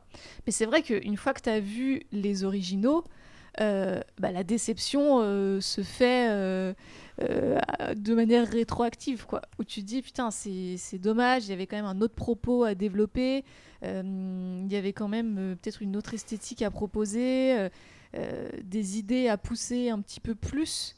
Même si j'ai trouvé ça assez, assez sympa quand même, cette, l'histoire qu'il y a autour d'un groupe d'espionnes qui accueillent euh, une nouvelle en fait, une petite nouvelle euh, parmi elles, euh, qui elles leur apprennent euh, le, le métier quoi tout simplement. Euh, ça j'ai trouvé que c'était assez, assez sympa à voir. Mais sinon, c'est vrai que le reste, c'est totalement oubliable. Et que même s'il y a un petit peu d'effort qui est fait sur le côté coloré, ça reste quand même la photographie random de films d'action qu'on voit partout. Euh, et ça fait même plus. euh, Enfin, il y a, il y a des scènes, euh, ça a plus sa place euh, dans un épisode d'Arrow qu'au cinéma, quoi. Donc, Ouais, mais, cl- mais je suis super. c'est- dur, mais c'est c'est vrai. C'est dur, mais c'est vrai. dur Alex, c'est de l'ex. Et du coup, toi, Happy, euh, je, je, je- je me souviens de tes tweets et on sentait que tu, sens- tu, tu attendais quand même un peu ce film parce que Ouais. Il y avait pas mal de clins d'œil au passé justement et que ça semblait inclure euh, les, les, les, trois premières héroïnes au cinéma. Et euh, je me souviens que tu avais décrypté la bande-annonce en mode ah, il y a le costume de ceci, ah, il y a le costume de cela, c'est trop cool. Et euh, ça a été un peu une douche froide pour toi aussi, je crois. Ouais, bah c'est ça, c'est qu'en fait ils ont voulu jouer la carte full hommage à McGee avec les easter eggs à balles dans, le, dans la bande-annonce. Et en fait, ce que tu vois dans la bande-annonce, bah, c'est, dans le film il n'y a pas plus, quoi. Et, euh, et, du coup, je trouve que le, le film, il se perd euh, en, en oscillant euh, constamment entre son propos ultra féministe avec l'ultra présence des femmes. Il y a des femmes tout le temps, partout, même au second plan. T'as plein, enfin je sais pas si vous avez remarqué, mais il y a tout le temps partout des femmes, des petites filles Oui. qui jouent, il y a des petites femmes qui, il y a des femmes qui se promènent, il y a des femmes qui, qui font du sport, il y a des femmes flics, il y a tout le temps des femmes partout.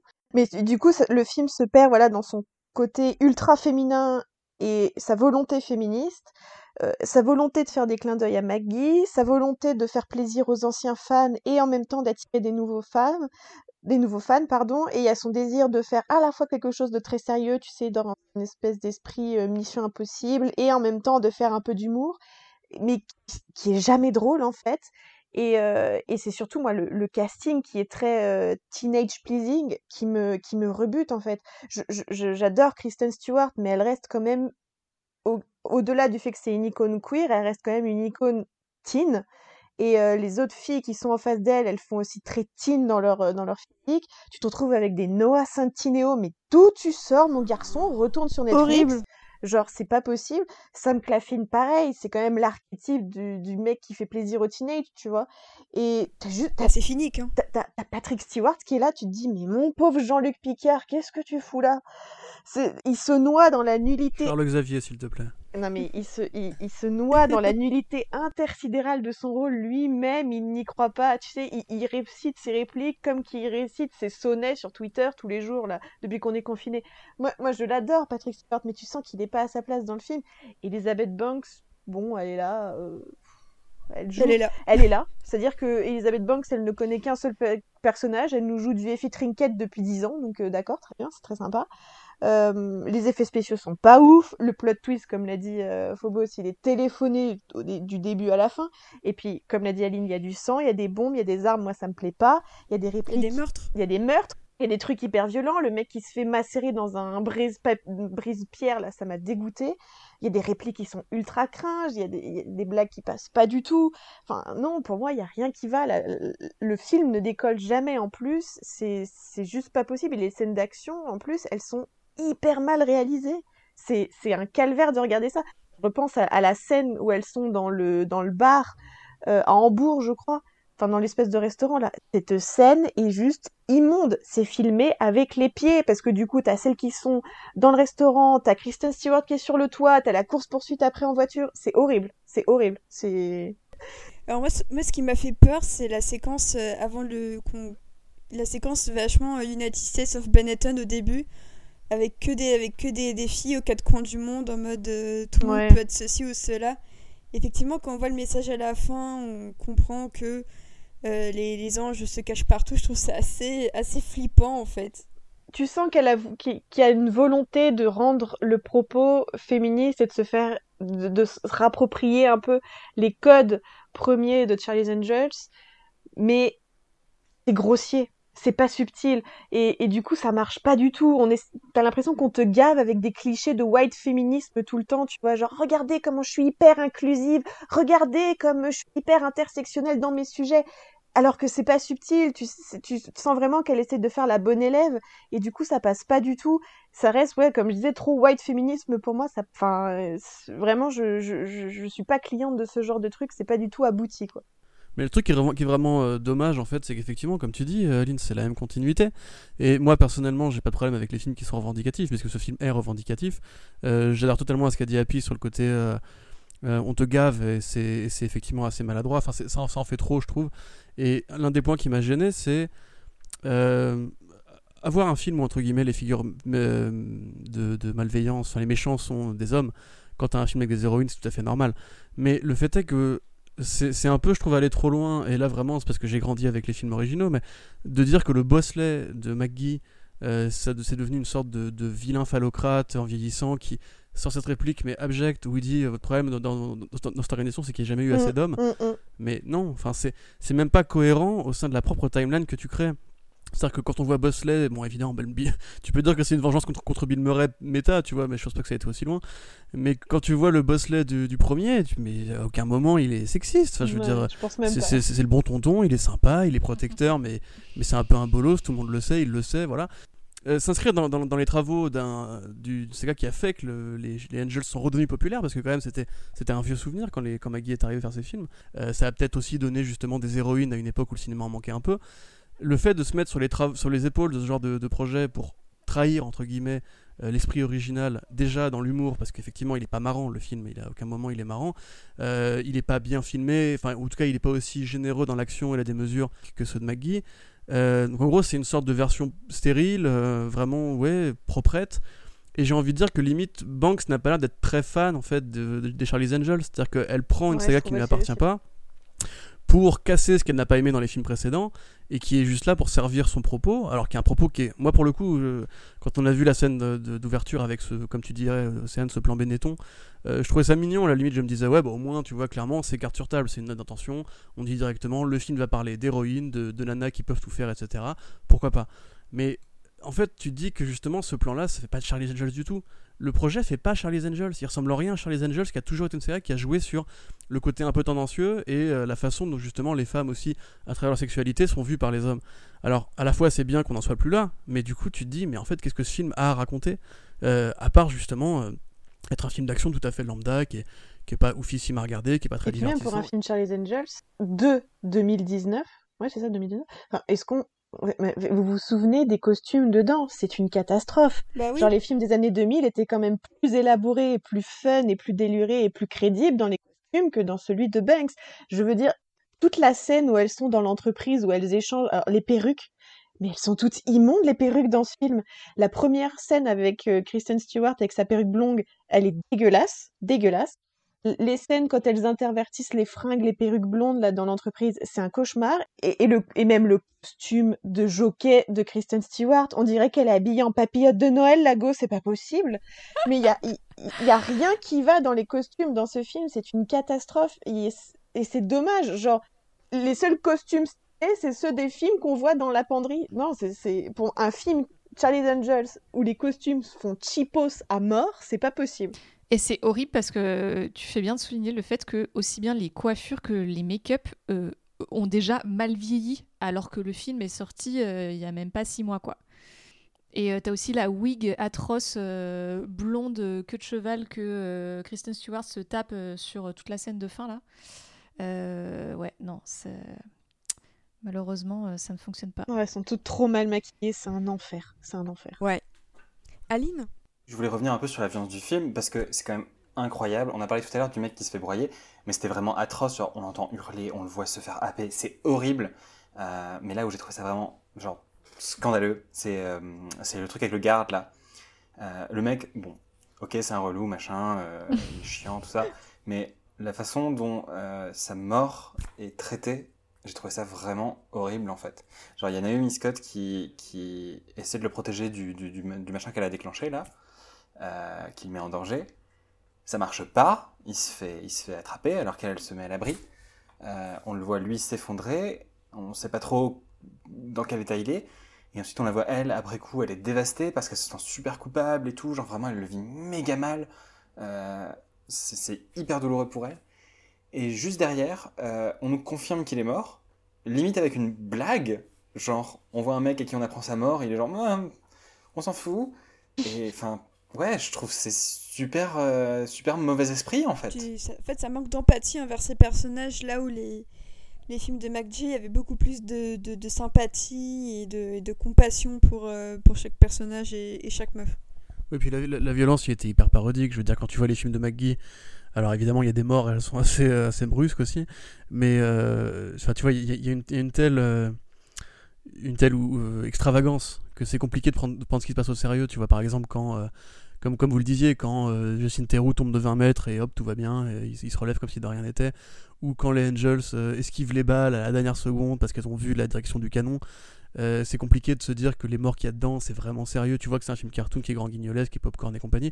Que là, pour le coup, comme il cette espèce de direction artistique très froide, euh, très européano-centrée, un petit peu, voilà, enfin, un peu la mémoire dans la peau, mais en plus shiny, quoi. Et c'est, enfin, je trouve ça vraiment sec. le- la scène du broyeur de pierre, quand dont, dont vous parliez, était, ouais, c'est pareil. Enfin, c'est, Moi, ça m'a rappelé mon traumatisme de mon pauvre Pedro Pascal dans Kingsman 2 qui se fait broyer à la hachoir. J'étais trop Oh triste. mon dieu, quelle horreur. Ah putain ça c'était marrant.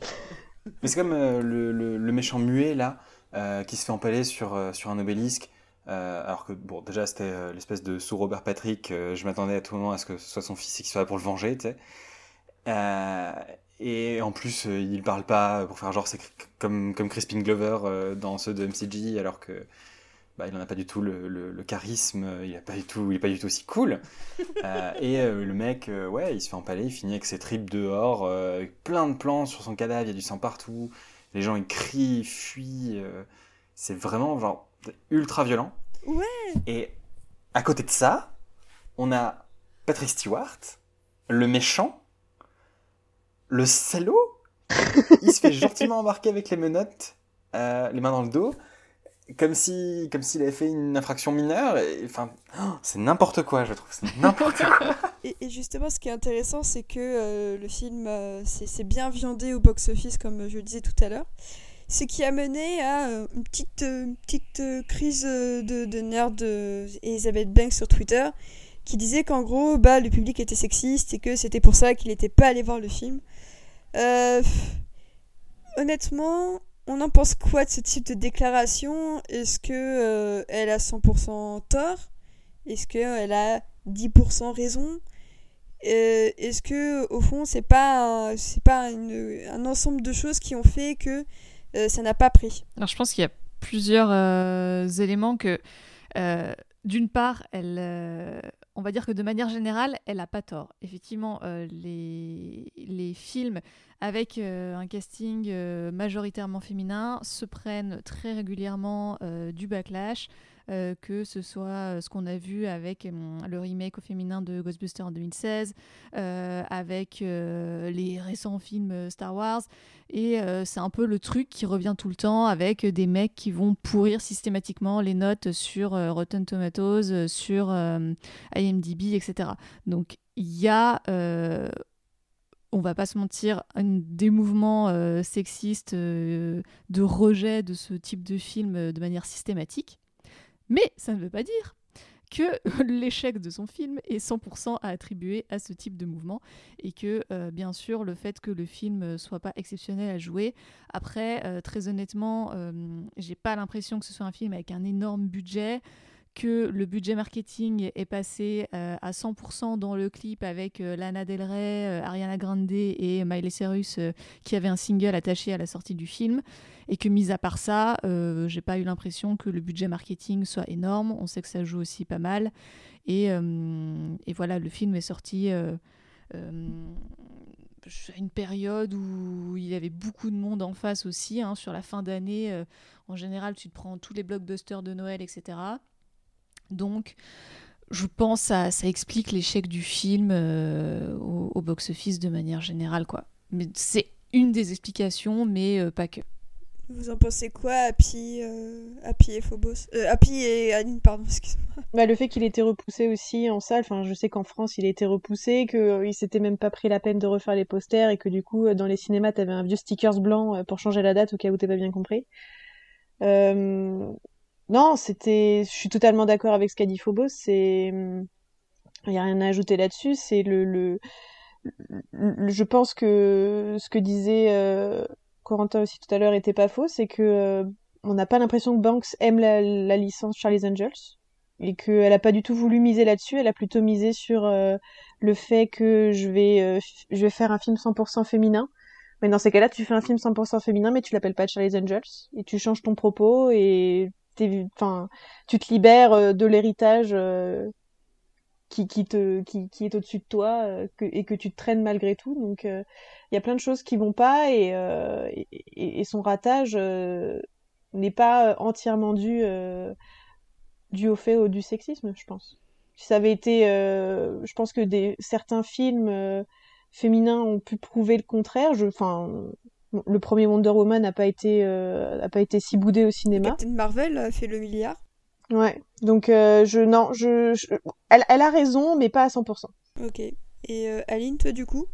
Ben, euh, ouais, je rejoins un petit peu dans l'idée que, en soi, euh, dire ouvertement, euh, je pense que si vous aimez pas mon film, vous êtes sexiste, je, c'est un peu facile. On va pas se mentir. Euh, ceci étant dit, comme a dit euh, Phobos, c'est effectivement un truc qui est très souvent utilisé.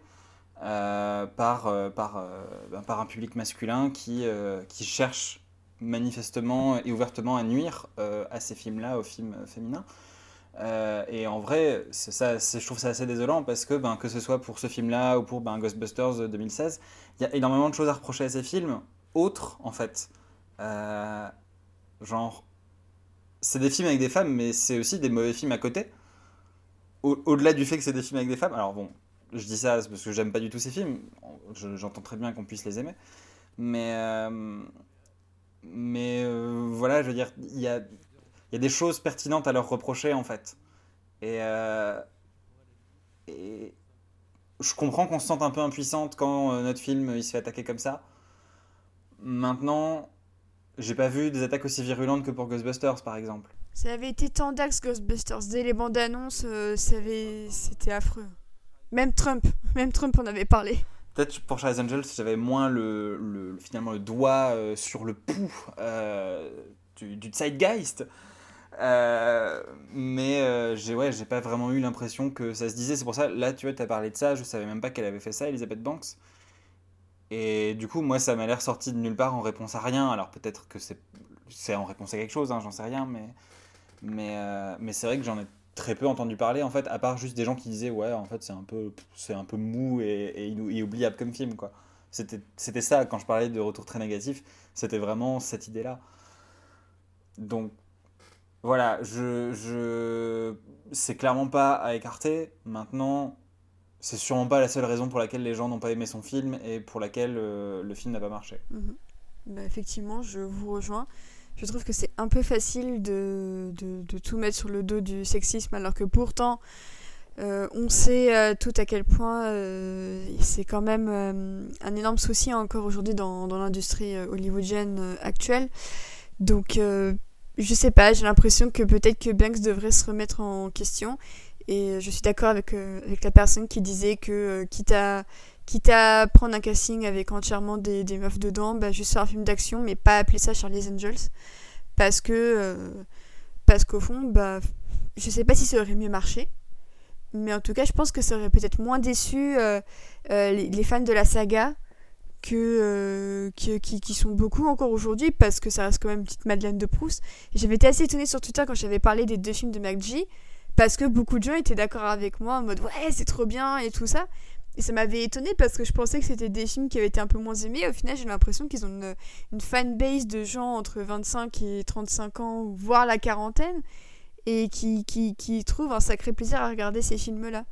Et, euh, et, et c'est pour ça que je pense que l'erreur de base, c'était d'appeler ça Charlie's Angels, alors que ça n'a strictement aucun, aucun rapport avec. Et c'est au fond, c'est peut-être ça ce qui est le plus décevant euh, au final, je trouve. Mais je pense en fait qu'elle a pas trop eu le choix et que dans le Hollywood d'aujourd'hui, si tu veux arriver à convaincre des producteurs euh, de faire un blockbuster euh, au féminin, euh, ça rassure en fait de se reposer sur une licence qui a déjà fait ses preuves et que c'est un peu plus ou moins le seul moyen, je pense, qu'Elizabeth Banks a trouvé pour réussir à faire un film avec des héroïnes. Mais ju- justement, c'est exactement ce que, ce que je voulais dire personnellement. J'ai l'impression que c'est peut-être le dernier film qui, qui sanctifie ce- ce- cette logique-là. C'est-à-dire que il y a, des films euh, féminins euh, à Hollywood, enfin, ça, commence à arriver vraiment euh, de manière importante. On commence à voir des réalisatrices qui émergent. Il y a des succès. après, oui, enfin, vous avez, vous avez toute raison dans le fait que de, toute façon, et Birds of Prey en est aussi une preuve récente. Il y, a, un sexisme du public, il y a même des mécaniques de harcèlement, des mécaniques de boycott. Euh, Il y a un- un- une puissante opposition de l'extrême droite aux États-Unis qui dirige le, le pays, hein, malheureusement. Euh, et le fait est que be- beaucoup, beaucoup, beaucoup de, de- de cas de ce film-là se sont écrasés. Mais on parlait de Ghostbusters. Moi, je trouve que Ghostbusters, c'est pas forcément un très mauvais film. C'est pas une comédie qui me fait rire, c'est pas un film extraordinaire. Mais si t'aimes Paul Fix, c'est dans la lignée de ce qu'il Oui, a fait avant. Et il, il a fait des films qui ont mieux marché avant d'ailleurs que Ghostbusters. Moi, je pense que je suis surtout pas cliente de Paul Feig en vrai, c'est pour ça que j'ai pas aimé le Moi j'aime beaucoup ce Ghostbusters. je, je crois qu'Océane, tu l'aimes tu l'aimes bien aussi euh C'est Océane dit c'est sympa. Euh, mais tu vois, voilà, c'est exactement le problème. C'est que on considère qu'en fait, pour es- essayer d'intégrer les, les personnages féminins, entre guillemets, parce que c'est, on ne devrait pas avoir les intégrer, mais voilà, c'est comme ça que ça marche maintenant aujourd'hui, il faut passer par une franchise. Et le problème, c'est qu'on passe par des franchises qui étaient essentiellement masculines au départ, euh, comme justement les Oceans, qui ont fait Oceans 8 et Ghostbusters, qui étaient des personnages avec des héros masculins. Euh, et ces, ces films-là se sont plantés. Charlie's Angels, c'est différent. Parce que Charlie's Angels, c'était une franchise qui était féminine à la base. Même si elle était filmée par un homme, c'était féminine, c'était féminin à la base. C'est pour ça que pour moi, tu peux pas juste dire que c'est du sexisme. Si c'était du sexisme, les films d'origine n'auraient pas marché. Qu'à la limite, tu peux expliquer la colère des fanboys contre Star Wars à cause de Daisy Ridley ou des gros racistes de merde à cause de John Boyega, etc. Parce que ces gens-là existent malheureusement et ils payent. Enfin, ils ont payé pour le, succès des films précédents. Mais Charlie's Angels, pour moi, ça fonctionne pas. Euh, après, ce qui est sûr, c'est que je, pense vraiment qu'il y aura un avant et un après, euh, pas forcément au sens qualitatif, mais au sens où on a essayé un petit peu d'essorer toutes les franchises qu'on pouvait. Voilà, il y, a eu Ghostbusters. Euh, d'ailleurs, là, il y a un nouveau Ghostbusters qui arrive et qui sera a priori plus mixte et pas juste féminin euh, essentiellement. Ocean's 8 n'a pas marché.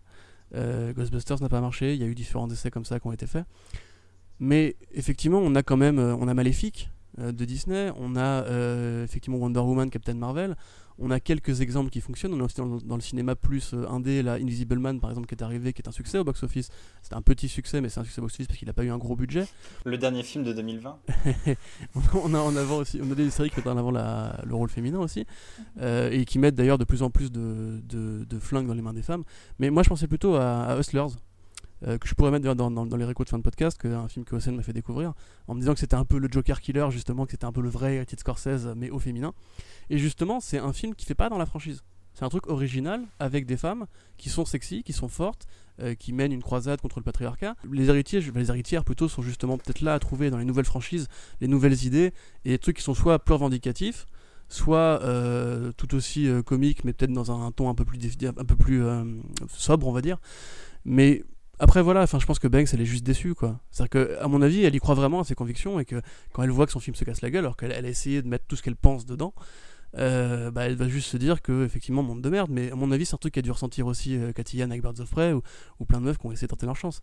Donc effectivement ça fait un peu mauvaise, mauvaise joueuse mais il y a du vrai quand même. Ouais mais autant tu vois Cathy Yann, euh, il y a quand même un gros succès d'estime autour du film chez les fans féminines. Ouais. autant Charlie's Angels il a pas eu ce succès quoi. Il a même pas eu ce succès d'estime. Ouais, ouais c'est ça. C'est, euh, je pense que c'est, limite encore pire que pour Ocean's 8 et, euh, et le Ghostbusters de 2016, ce Charlie's Angels. Parce qu'en plus, je crois que le peut-être au fond le pire de ce qui a pu arriver à Charlie's Angels, c'est qu'il est sorti, mais limite dans un anonymat complet. Là où le Ghostbusters de 2016 a quand même eu une sorte d'accueil en mode où là on va peut-être voir ce qui se passe tout ça. Ocean's 8, il avait un putain. C'est ça. C'est ça, euh, voilà, belle métaphore. Mais, euh, et même Ocean's 8, bon, euh, c'était un petit peu compliqué, mais en soi, je trouve que même Ocean's 8, c'est pas autant fait massacrer par la critique que ça. Et, et honnêtement, j'ai l'impression que c'est Charlie's Angels qui a le plus pris, en tout cas, de, de, tous ces films-là. alors après, je trouve que c'est à tous les niveaux de purement cinématographique, scénario et tout ça. Je trouve que c'est le plus mauvais film des quatre, qui t'a créer une classification qui n'a pas forcément d'intérêt. Mais euh, le, problème, c'est que j'ai vraiment l'impression que euh, c'est pas un film pour notre époque, en fait. J'ai l'impression qu'il est hyper daté dans ce qu'il tente de faire. Euh, et que c'est ça. Et je trouve que la, chose la plus progressiste du film, qui consiste à, à, à, à, montrer Laverne Cox, une célèbre actrice trans, dans le rôle justement d'une entraîneuse, bah, c'est pour moi le truc le plus progressiste du film, euh, le plus moderne aussi, et il est euh, dans les crédits de fin. Et, euh, et je trouve justement que c'est un signal en mode ok, hein, on inclut tout le monde, mais bon, on, vous met un peu à la fin quand même, et on va dire bah oui, mais c'est du caméo et tout ça. Je trouve que l'excuse ne fonctionne pas en fait, et que au lieu d'avoir un mec qui, qui s'amuse à leur préparer des cocktails, bah on aurait pu avoir plus de la Verne Cox par exemple. Enfin, je, je trouve que je, je, je, trouve que même l'inclusion euh, du film, euh, c'est de la bonne volonté, mais t'as as, l'impression d'être dans ce, ce, même de Sailor Moon en mode euh, je n'ai rien mon devoir est fini, mais tu n'as rien fait et le mec disparaît. Et j'ai l'impression que ce film, c'est la littérale, c'est la, la transcription de ce même en fait. Et, et du coup, je, je, comprends que Banks soit sûrement fier malgré tout du produit fini, mais en l'état, en fait, ce film n'a rien fait bouger et, euh, et c'est ça qui est dommage, parce que pour moi, même un film comme le Ghostbusters de 2016, bah, il aura malgré tout euh, su montrer une figure comme euh, celle de, de, Kate McKinnon. pour moi, c'est vraiment mon, c'est ma Ghostbuster préférée de, de, tous les films. vraiment. Et j'inclus tous les castings masculins. Pour moi, c'est vraiment Kate McKinnon qui est ma chasseuse de fantômes préférée. Et rien que pour ça, j'ai envie de dire que malgré tout, malgré tous ses défauts, bah, le film de Paul Fig, il a malgré tout apporté quelques petits éléments au, au lore Ghostbusters qui, qui était pas si inintéressant que ça. Là, c'est Charlie's Angels, même avec euh, Kristen Stewart qui fait un peu son espion queer. Je trouve que c'est super fade et que c'est super terne et t'en ressors avec, euh, avec zéro image en fait. Un des trucs que je reproche moi au film, c'est que euh, c'est ce un peu ce que je disais aussi tout à l'heure avec le fait de qu'est-ce que, à quoi ça sert de faire de Charlie une femme? J'ai vraiment l'impression que c'est quelqu'un qui me dit qui, présente son film et qui dit j'ai bien fait mon, devoir de bonne féministe, qui qui te montre euh, la diversité, qui montre euh, les petites filles au début dans le clip Benetton, euh, qui montre le date où la meuf reprend le contrôle au début du film, et plein de petits éléments comme ça qui sont juste regardez, regardez, on reprend le pouvoir. Ça a un côté beaucoup trop comment dire? Forcé. Ouais, c'est très forcé, c'est très, c'est presque tape à l'œil, euh, et t'as l'impression que c'est là pour la forme, mais pas dans le fond en fait. Euh, et tu vois, tu parlais de la Van Cox. Alors certes, elle est là, mais tu vois, même moi, j'y vois même pas un symbole de l'inclusivité, parce qu'en soi, c'est même pas. On sait qu'elle est trans parce qu'on connaît la Van Cox, quoi. En soi, une personne random qui va voir le film, elle n'a même pas ce truc-là. Et ouais, il y a vraiment ce truc de. Euh, on le fait pour le faire. Mais pas parce que c'est important, pas parce qu'on a compris un truc, pas parce qu'on cherche à exprimer quelque chose. Et c'est creux au final, en fait, tout ça. Et, c'est terrible parce que tu vois, tu disais le film est super daté. Et c'est incroyable parce que euh, à côté, tu as les films ben, de MCG qui sont euh, hyper ancrés dans une époque. Genre, comme tu disais, euh, Happy, on, on, dirait un clip de Springs. Tu peux pas te dire que ça a été fait ailleurs qu'au début des années 2000. Et pourtant, ben, on y revient beaucoup plus facilement. C'est ce que, c'est ce que disait Phobos. le regarder maintenant, c'est pas plus. Enfin, on, peut le regarder maintenant, quoi. Et Charlie's Angels 2019, euh, on va pas se mentir, dans 5 ans, plus personne y pensera et personne retournera voir ce truc, euh, personne n'aura la nostalgie de ce film. Euh. Mais là, en fait, où les, où les films de, de étaient vraiment le symbole de la troisième vague du féminisme, le, celui de Bain, pas compris ce qu'était la quatrième vague et comment il fallait, fallait rentrer dedans. C'est le, surfeur qui qui arrive jamais à se décider à comment prendre la vague, qui attend ce se passe. Et il se dit, en se barbotant, je fais quand même du surf. Mais non. Parce que tu vois, je pense que pour pouvoir entrer pleinement dans cette quatrième vague de féminisme, et si tu veux faire vraiment de l'inclusivité et de l'intersectionnalité, tu dois parler d'une diversité qui est encore qui, qui était un peu présente dans le Ghostbuster avec la diversité des corps que t'as pas du tout dans dans Charlie's Angels. Ça reste quand même des très jolies filles, très élancées, euh, n'ont pas plus de 60 kilos. Euh. Enfin, tu vois, c'est quand même un, voilà, ça reste un féminisme euh, de papier glacé et, et, et, et ça marche pas. Je trouve aujourd'hui, ça a plus de résonance, mais du coup, dans ces cas-là, il faut quand même se dire que est-ce que rentrer dans cette quatrième vague, c'est pas complètement cassé ce qui est Charlie's Angels, c'est est-ce que Charlie's Angels, ça a vraiment son ton dans notre époque Ouais, mais du coup, tu vois, ça à se questionner, est-ce que c'était la peine d'évoquer, enfin, entre s'engager complètement dans la quatrième vague ou la regarder de loin, je pense qu'il y avait une troisième option, c'était de pas monter sur la planche de surf, tu vois. Et partir avec Rodrigo Santoro euh, dans un cabriolet. mais, mais, tu, mais tu vois, vraiment, je, pense que Charlie's Angels ne devrait... Euh, enfin, tu vois, je pense que ça a fait son temps, et je pense que quand t'as as tapé le haut du panier... Euh, bah, tu peux pas tu peux pas t'amuser à refaire un truc à l'infini en changeant son propos en changeant son humour et bah, euh, et donc du coup en fait... parce qu'en fait c'est tout le paradoxe de Charlie's Angels tu vois. C'est qu'aujourd'hui après toutes les adaptations tous les reboots toutes les déclinaisons qu'on a eues avec les héritiers machin il y a que deux éléments dont tu te souviens de Charlie's Angels. C'est Bosley et Charlie. Les personnages féminins tu te souviens pas tu t'en souviens pas de tous leurs prénoms qu'elles avaient dans la série originelle, tu te souviens pas forcément euh, des prénoms, euh, si t'as vu le film il y a très longtemps et si t'es pas aussi fan que nous des films de McGee, tu te souviens pas forcément que il y avait euh, que, que, il y avait Alex et que t'avais Madison Lee, tu te souviens pas de ces personnages, Alors, la série de la ABC j'en parle même pas, et, les, et le film de banque j'en parle même pas, et du coup c'est ça qui est triste, c'est que dans des films qui se veulent féministes, tu te, les personnages féminins sont disposables, remplaçables à l'infini la marque Charlie's Angels, comme tu l'as dit Océane au début, c'est que sur les cinq saisons originales, elles ont été remplacées à l'infini et tout le monde n'en a jamais rien à foutre. Et ça, c'est le vrai problème. C'est que aujourd'hui, quand on parle de Charlie's Angels, c'est Charlie. Et les anges, c'est juste des anges, tu vois. Elles n'ont pas d'identité propre. Et je pense que de toute façon, ça reste, ça restera dans son nom même quelque chose qui est très masculin, avec une domination masculine. Et donc, de toute façon, ça peut plus exister en fait ce format-là aujourd'hui. C'est techniquement c'est les anges de Charlie, c'est quelque chose qu'un personnage masculin possède. Et désolé, je reste sur le personnage masculin parce que pour moi le twist en mode Charlie c'est une femme dans le dans le film d'Elizabeth Banks, ça n'a ça n'a littéralement aucun sens. Mais c'est intéressant ce que tu dis, Happy, sur euh, sur le, fait que Charlie's Angels n'est peut-être plus une franchise euh, qui, qui mérite d'exister parce que j'allais vous poser la question comment vous voyez l'avenir de la franchise. Du coup, Happy, je crois que j'ai pas super besoin de te poser la question. Dans un cimetière. Voilà, dans un cimetière.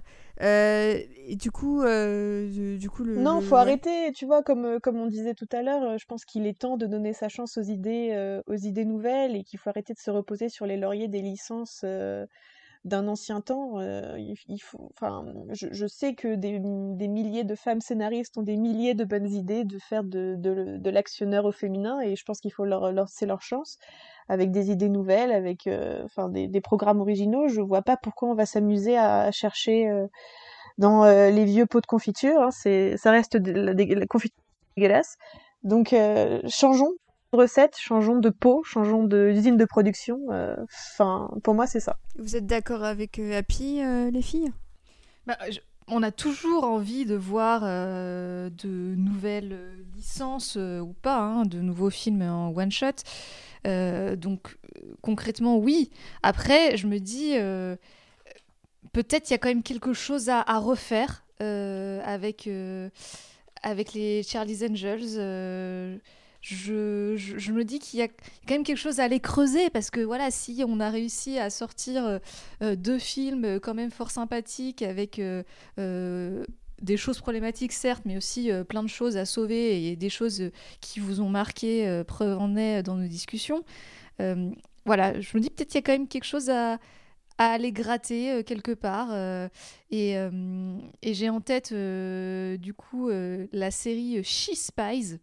Euh, qui est un truc euh, des années 2000, hein, euh, donc sorti en, 2002 pour les premiers épisodes. un truc qui est passé un peu inaperçu, mais qui peut être une piste de aujourd'hui, qu'est-ce qu'on peut en faire, qui était une espèce de parodie de de Charlie's Angels avec pareil euh, trois nanas qui pour le coup sont des repris de justice euh, qui doivent travailler ensemble euh, et qui sont des espionnes qui font des trucs enfin des, des cascades bien débiles et qui font face à des méchants de cartoon mais avec un, humour un peu plus pas trash mais qui brise le quatrième mur qui est vraiment pour le coup qui se prend mais pas du tout au sérieux. Et je me dis c'est peut-être vers ça en fait euh, qu'il faudrait aller pour renouer avec la joie originelle euh, qu'on avait dans les films de McGee et se détacher de cet univers euh, toujours aussi gritty qu'on nous sert dans les films d'action depuis maintenant bientôt 15 ans quoi. C'est ça. Ou alors on peut aussi re-regarder Totally Spies parce qu'on n'en a pas encore parlé mais ça reste quand même un exemple assez, assez unique d'un dessin animé où on voit euh, trois, trois filles euh, sans aucune emprise parentale ou quoi que ce soit, si ce n'est euh, si Jerry, et qui, sont assez, effectivement assez jeunes, qui sont des lycéennes, mais qui ont des compétences assez incroyables. Et je trouve que c'est peut-être l'œuvre, la franchise qui se rapproche le plus de Charlie's Angels. Et, et c'est pour ça qu'en revoyant certains épisodes avec Corentin, euh, ça, ça a un peu vieilli et quand on est adulte, ça a vraiment pas le même charme que quand on découvre ça à 11 ans le samedi matin dans T'es fou. Mais euh, c'était intéressant de voir dans les looks, dans les, gadgets et dans le ton à quel point euh, c'était peut-être le successeur un peu improbable de Charlie's Angels. Enfin, en tout cas, c'était une, bonne surprise à redécouvrir. Mais j'ai lu un truc super intéressant aujourd'hui sur le sujet. Parce que moi aussi, en ce moment, je suis en train de les revoir. Pendant le confinement, je me suis dit que j'allais les regarder. Il y a les deux premières saisons sur Netflix, donc j'avais commencé. Et c'est vrai qu'il y a pas mal de discours où je me suis dit, ah, je suis pas du tout à l'aise avec ce qui est dit là. Euh, particulièrement, euh, il y a vraiment du slut shaming, il y a, euh, y a la grossophobie, c'est un peu sexiste quand même.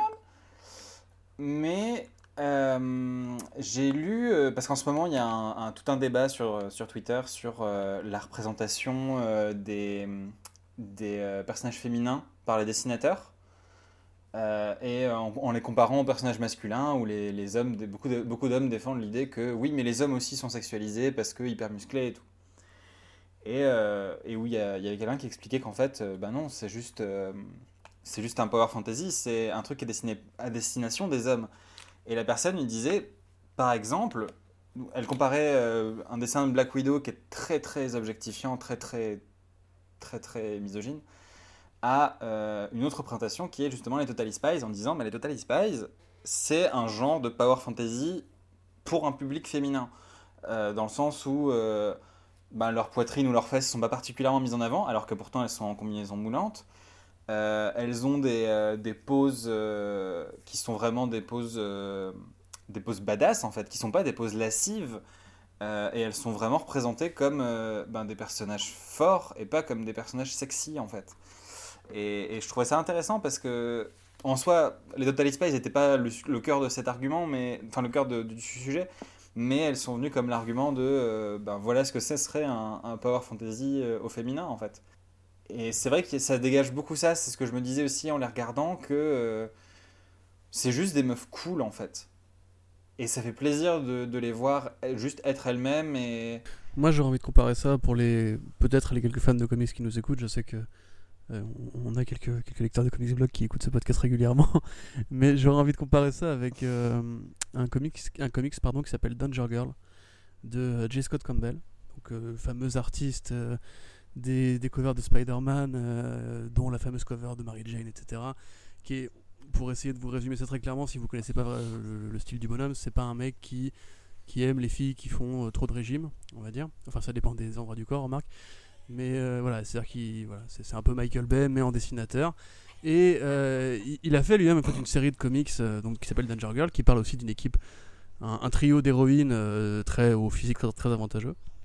Et euh, c'est vrai que, bon, moi, à une époque, j'ai eu la curiosité quand même de lire ça, parce qu'on parlait beaucoup de Campbell à une époque où il était considéré comme une sorte de, vedette de l'industrie. Et euh, le comparatif avec Total Spice est quand même assez, euh, effroyable, puisque justement, oui, Total Spice, c'est évidemment très limité sur plein de sujets, ça reste un dessin animé pour les gosses avec un point de vue particulier.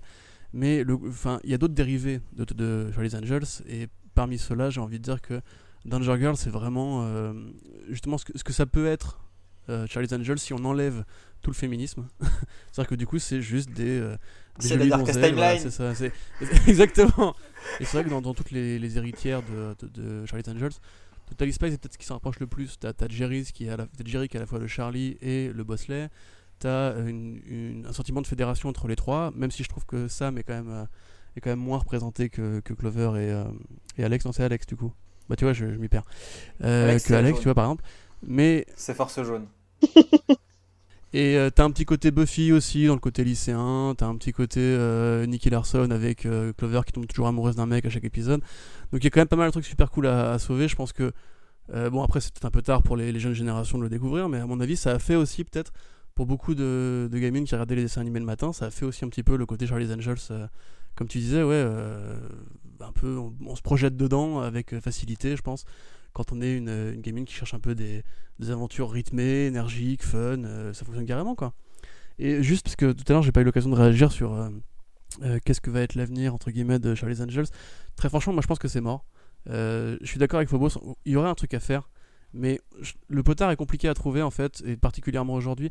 Je pense qu'il il faut vraiment inventer de nouveaux trucs. Enfin, il y a des séries télé comme Glow par exemple, tu vois, ou, ou Orange is the New Black, je sais qu'il y, y, a une street cred un peu moins imposante. Mais euh, même, tu vois, moi j'aurais envie par exemple que l'équipe qui fait The Good Place euh, fasse une série euh, Charlie's Angels avec les trois héroïnes de The Good Place, Tahani, Janet et compagnie, tu vois, ce serait hyper marrant. Tu peux carrément imaginer ça en, tant que comédie bien foutue, un peu over the top, etc. Mais en un sens, pourquoi t'en aurais besoin? Parce que tu peux déjà citer des exemples de trucs qui font les choses très bien. Mmh, mmh, mmh. Et, et, dernière petite réflexion sur l'actionneur au féminin. Est-ce que, euh, au-delà de Charlie's Angels, est-ce que vous avez des attentes particulières dans, dans ce domaine? Et je me tourne vers, euh, vers Phobos, qui est notre experte euh, Babes in Arms ici, ici pendant cet enregistrement.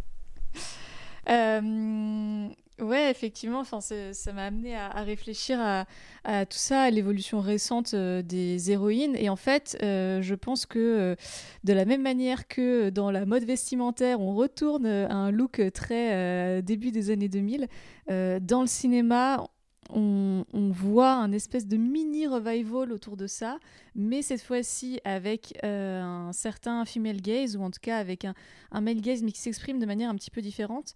Euh, et j'ai en tête bah, forcément le film euh, Birds of Prey avec Harley Quinn, qui est réalisé par une nana, avec une nana à la prod, avec un groupe de femmes, parce que effectivement, comme tu l'as dit, Corentin, on voit pas mal d'héroïnes euh, dans, dans, les actionneurs, mais en général, elles sont quand même relativement seules. Euh, et c'est assez rare, euh, ça reste quand même très rare de voir à l'écran un groupe de femmes en action.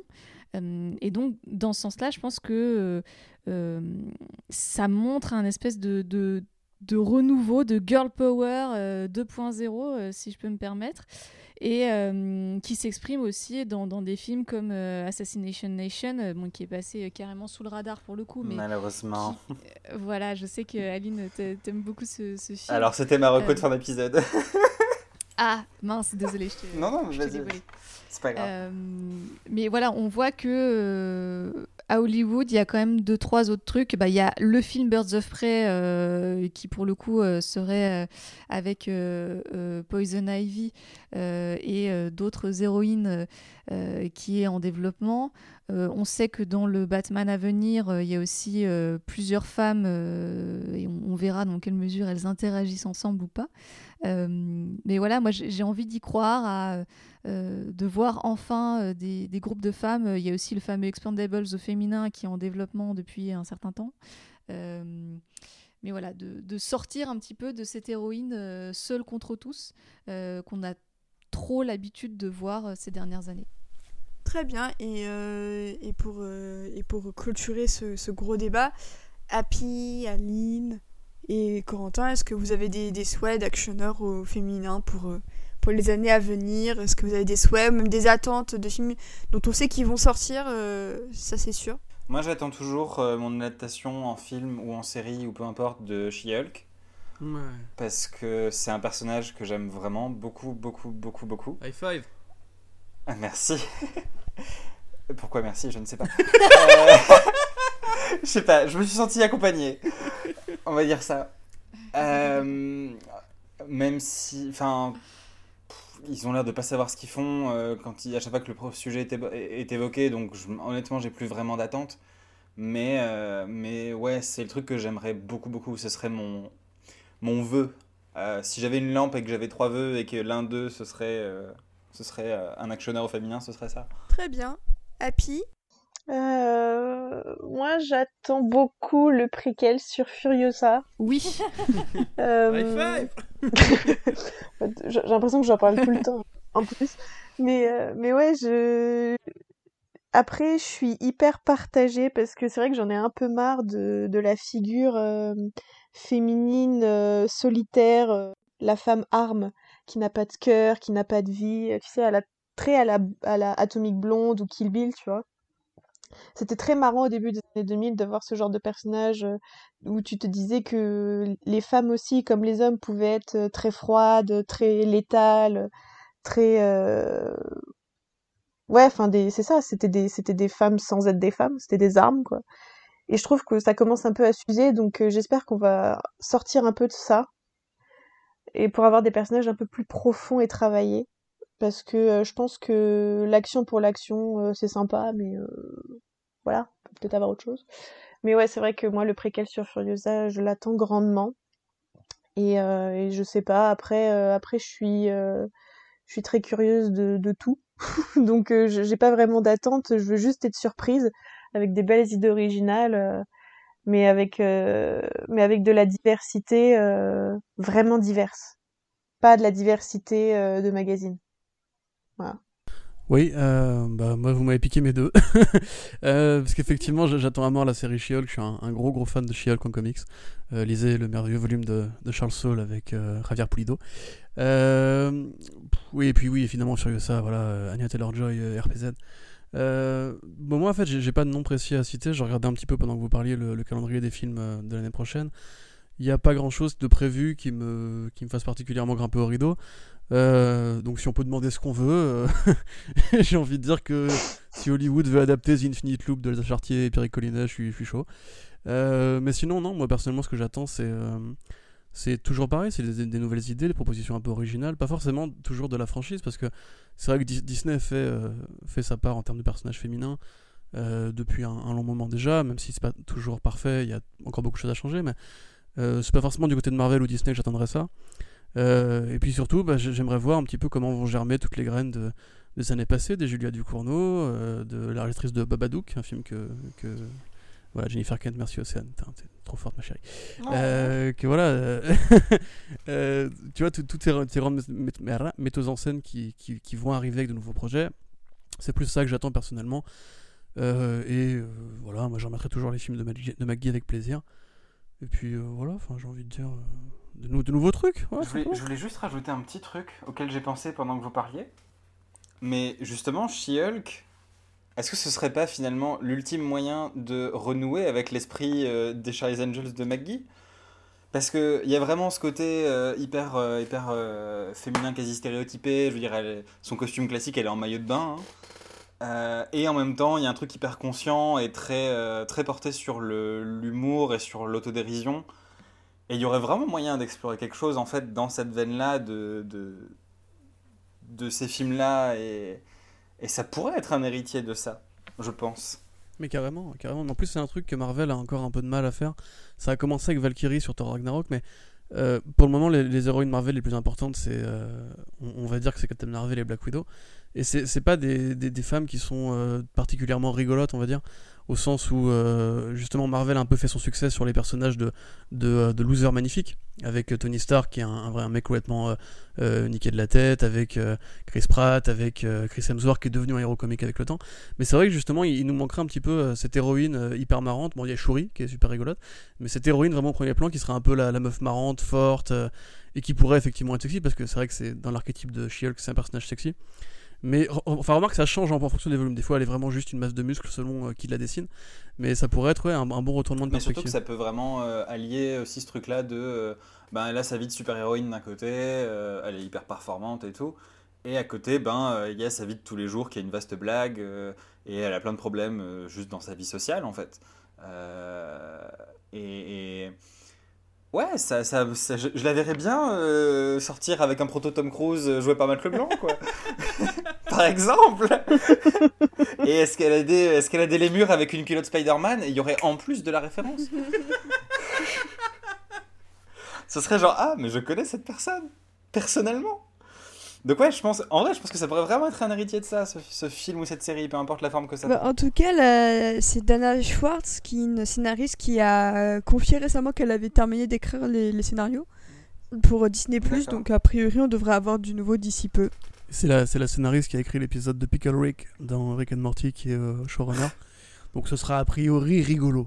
Mais surtout que moi, ça me fait plaisir parce que je, je fais complètement un, un aparté. Euh, mais j'ai beaucoup aimé le Hulk de Endgame et j'avais entendu du teasing comme quoi il serait dans la série. Et, et je- ça me ferait plaisir parce que je l'ai trouvé sous-utilisé dans ce film alors qu'il était vraiment intéressant. Ça ferait un bon bosselet. Mais voilà, en, en vert et contre tout, comme on dit. Oh, c'est beau Et ben voilà. Mais écoutez, comment je suis censée réagir après ces applaudissements Et ben écoutez, je voulais simplement terminer euh, avant que, avant que l'on se quitte avec vos petites recommandations. Alors, en rapport ou non avec Charlie's Angels, c'est à vous de voir. Je vais commencer par Aline parce que je sais qu'elle bouillonne à l'idée de nous parler de l'un de ses films fétiches qu'elle veut nous recommander. Alors, il y a, il y a un an, euh, je t'ai connu, Océane, euh, dans l'enregistrement d'un Actioner podcast. Tout à fait. euh, où j'étais venu spécifiquement parler de ce film, à savoir Assassination Nation. J'ai toujours pas vu du coup. Tu l'as, Voilà. mais c'est enfin, t'as eu largement le temps. Je sais. Et euh, bah pour le coup, euh, pareil, ça s'ancre un peu. On parlait de sororité. Euh, c'est vraiment un film qui va, qui va prendre ce, ce concept-là et qui va l'exploiter à fond parce que c'est ces quatre filles contre, contre le monde entier, en tout cas leur monde en entier, et, et qui sont obligées de se serrer les coudes parce que parce qu'elles ont que les autres, en fait, enfin qu'elles-mêmes. C'est un film qui, qui, qui nique le patriarcat, hein, finalement. il casse les codes, il est contre les dictates. Et, euh, et, euh, il est en lutte permanente. Et, euh, et voilà, il y, a vra- il y a vraiment ouais, cette dynamique de. euh, Ben, elles sont proches. Et pareil, tu vois, tu sens que derrière la. Enfin, quand la caméra tourne pas, tu sens que ces quatre actrices, ben, elles sont devenues potes, ou elles l'étaient, ou. En tout cas, il y a quelque chose qui se passe qui est réel. Euh, quand elles se font un câlin, tu vois qu'elles s'apprécient vraiment et qu'il y a vraiment une dynamique entre elles. Euh, et même quand tu vois les scènes coupées, parce que du coup, depuis, j'ai pu les voir. euh, les scènes coupées, les bêtisiers et tout, où tu vois qu'elles font plein d'impro et elles rebondissent sur ce que les, ce qu'elles disent les unes les autres. Il y a vraiment quelque chose de très, euh, très fluide et très, euh, très satisfaisant en fait à voir dans leur dynamique. Et, et puis elles bottent des culs et c'est toujours plaisant. Ça, c'est bien vrai. Donc je recommande, c'est plein de trucs très violents. hein. Il y a une liste de trigger warning au début du film. Je conseille aux gens de faire attention à ça quand même parce que même moi il- je- qui adore ce film, il y a une scène en particulier vers la fin du film qui me- vraiment je suis en boule sur mon canapé et je tremble et j'attends que ça se finisse très vite. Euh, donc voilà, donc c'est un film difficile et, et violent. euh, c'est pour clairement pour un public averti. Euh, faites attention, mais si vous sentez, ben c'est de la balle. Super. Alors, qui veut se lancer pour sa reco? Enfin, moi, avec la mienne, je passe pas après ça. hein. Allez, Happy. Allez. Putain, mais c'est... je passais pour une... Ah non, non, mais... mais en fait, mais moi, je voulais parler de, de mon doudou de confinement. Donc, c'est vraiment bah, rien à voir. En fait, moi, j'aime, bien la cuisine. J'aime bien manger. J'aime bien regarder les gens qui cuisinent. Et donc, du coup, bah, je voulais recommander sur Netflix Chef's Table. Mais c'est super bien. Attendez, je vais vous bien vous le vendre. Mais n'est pas Pardon. bon, c'est pas grave. Non, mais oui, mais parce... C'est Non, mais cool. ça n'a rien à voir. hein. Choucroute, hein, pour le coup. Mais c'est pas grave, on s'en fiche. Parce- en fait, en fait, c'est. hum, Enfin, je sais qu'il y a une très grande mode sur les trucs de cuisine, etc. Si vous regardez Masterchef, si vous regardez Top Chef, etc. C'est bien, mais c'est très franco-français. Et, euh, et la cuisine, c'est pas que la France, c'est pas que C'est pas que l'Occident aussi. Et il y a une très très très très belle série, très très belle série documentaire Netflix qui s'appelle Chef's Table et qui est déclinée en cinq saisons, dont une qui est uniquement dédiée à la pâtisserie. Vous avez un épisode, un chef, et vous voyagez à travers le monde, mais le monde entier. Donc du coup, vous découvrez des cuisines indonésiennes, turques, brésiliennes, norvégiennes, et donc euh, vous voyez qu'on peut faire de la cuisine, de la très haute cuisine, autrement euh, qu'avec euh, des gens très guindés qui vous hurlent dessus qu'il faut mettre de plus euh, de viande, plus euh, de trucs, euh, de haricots, de machin. Donc euh, voilà, je vous recommande très euh, très ardemment Chase Table, qui est vraiment mon doudou. C'est une série qui est une série documentaire qui est produite, mais mieux que plusieurs séries aujourd'hui diffusées. Donc euh, voilà, c'est sur Eh ben, Netflix. très bien. Du coup, à, à- à toi, Phobos. Euh, alors moi j'ai- j'ai petite recommandation. euh, j'ai réussi à trouver un lien puisqu'il y a Kristen Stewart dedans. Euh, c'est Underwater, euh, qui est un, un petit film euh, un peu euh, horreur euh, qui est sorti euh, euh, ben, du coup plus ou moins pendant le confinement. Hein, je sais même plus s'il a eu une sortie en salle en France. Un peu avant. Ouais, il est sorti un peu avant. Ouais, mais du coup vous, vous le trouvez assez facilement en ligne hein, pour ceux qui savent vous chercher. Euh, Underwater, du coup. Exactement. Oh là là, Océane. Mais dis-moi, mais tu recommandes des choses euh, un peu. Euh, J'ai une âme de Euh. pirate, Aline, toi-même tu sais. Yo ho ho c'est ça. Euh, donc voilà, c'est euh, un euh, film d'horreur euh, Lovecraftien euh, qui, honnêtement, euh, Oh, j'ai compris l'offre chrétien, j'ai eu peur. non, non, non, non, non. Lovecraft avec des gros monstres et des tentacules, tout ça, tout ça. Euh, et c'est sans prétention, euh, c'est pas trop mal foutu. Et euh, il y a une Kristen Stewart que, voilà, qui, qui est en petit débardeur sous l'eau, en train d'échapper à des monstres. Donc, que demande le peuple? Et sinon, si vous voulez vraiment vous, vous évader, je ne peux que vous recommander de jouer à Animal Crossing si vous avez l'occasion d'avoir une Switch sous la main. Euh, c'est le truc euh, qui, qui me calme pendant ce confinement. Voilà. Euh, je compatis, Phobos, je suis très contente qu'on s'y ait mise avec, euh, avec Happy.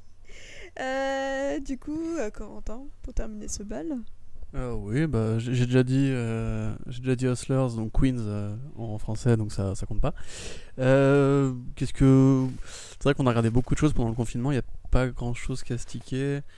Euh, si, bah, si vous avez raté Uncut James l'année dernière, euh, Oui. foncez. C'est un, bah, cette année dernière non, en début d'année. Euh, c'est extraordinaire. C'est le meilleur film de, de, de, de ma vie. c'est le mec qui a aucune retenue. Euh, non, c'est bien. Sinon, ouais, Queen, c'est extraordinaire. Et puis, si, voilà, ça y est, j'ai trouvé. Euh, Solar, Opposite, Solar Opposites, Opposites? Opposite, ouais. Solar Opposite de Justin Roiland, qui est son, le nouveau cartoon du créateur de Rick and Morty sur Hulu aux États-Unis. Euh, pareil, si vous savez vous chercher, c'est pas compliqué à trouver parce que Hulu n'est pas arrivé en France et ce n'est pas diffusé sur Disney+. Euh, c'est la meilleure réponse possible à Rick and Morty saison 4, au sens où Rick and Morty saison 4 c'est vraiment devenu trop méta et un peu trop chez père euh, et beaucoup moins fun et, délirant. Et là vraiment on retrouve cet esprit-là des saisons 1, euh, juste des épisodes rigolos où on se prend pas la tête, où il y a plein de concepts, où ça va dans tous les sens, c'est juste du bon gros délire comme on aime, c'est bien animé, c'est bien doublé. Il y a le Pupa qui est la meilleure créature du monde. Euh, voilà, je, je recommande à fond si vous aimez les cartoons un peu bizarres et, euh, et la drogue. Ça, ça fait beaucoup de dans- centres d'intérêt particuliers. Et, exactement. Et juste moi, une dernière petite recommandation. Euh, c'est la série Devs qui a été euh, diffusée sur FX euh, et qui est disponible, je crois, sur euh, Canal Plus en France. C'est la, la première série d'Alex Garland à qui on donne notamment Annihilation et Ex Machina. Euh, en tant que réalisateur. Et donc là c'est une série de science de science-fiction en 8 épisodes qui suit une femme qui s'appelle Lily euh, qui est ingénieure dans une mystérieuse boîte euh, une mystérieuse boîte. Ouais. Oui voilà. Une mystérieuse boîte dans, dans le milieu de la tech. Et qui doit enquêter sur le meurtre de son fiancé qui a été assassiné pour de mystérieuses raisons.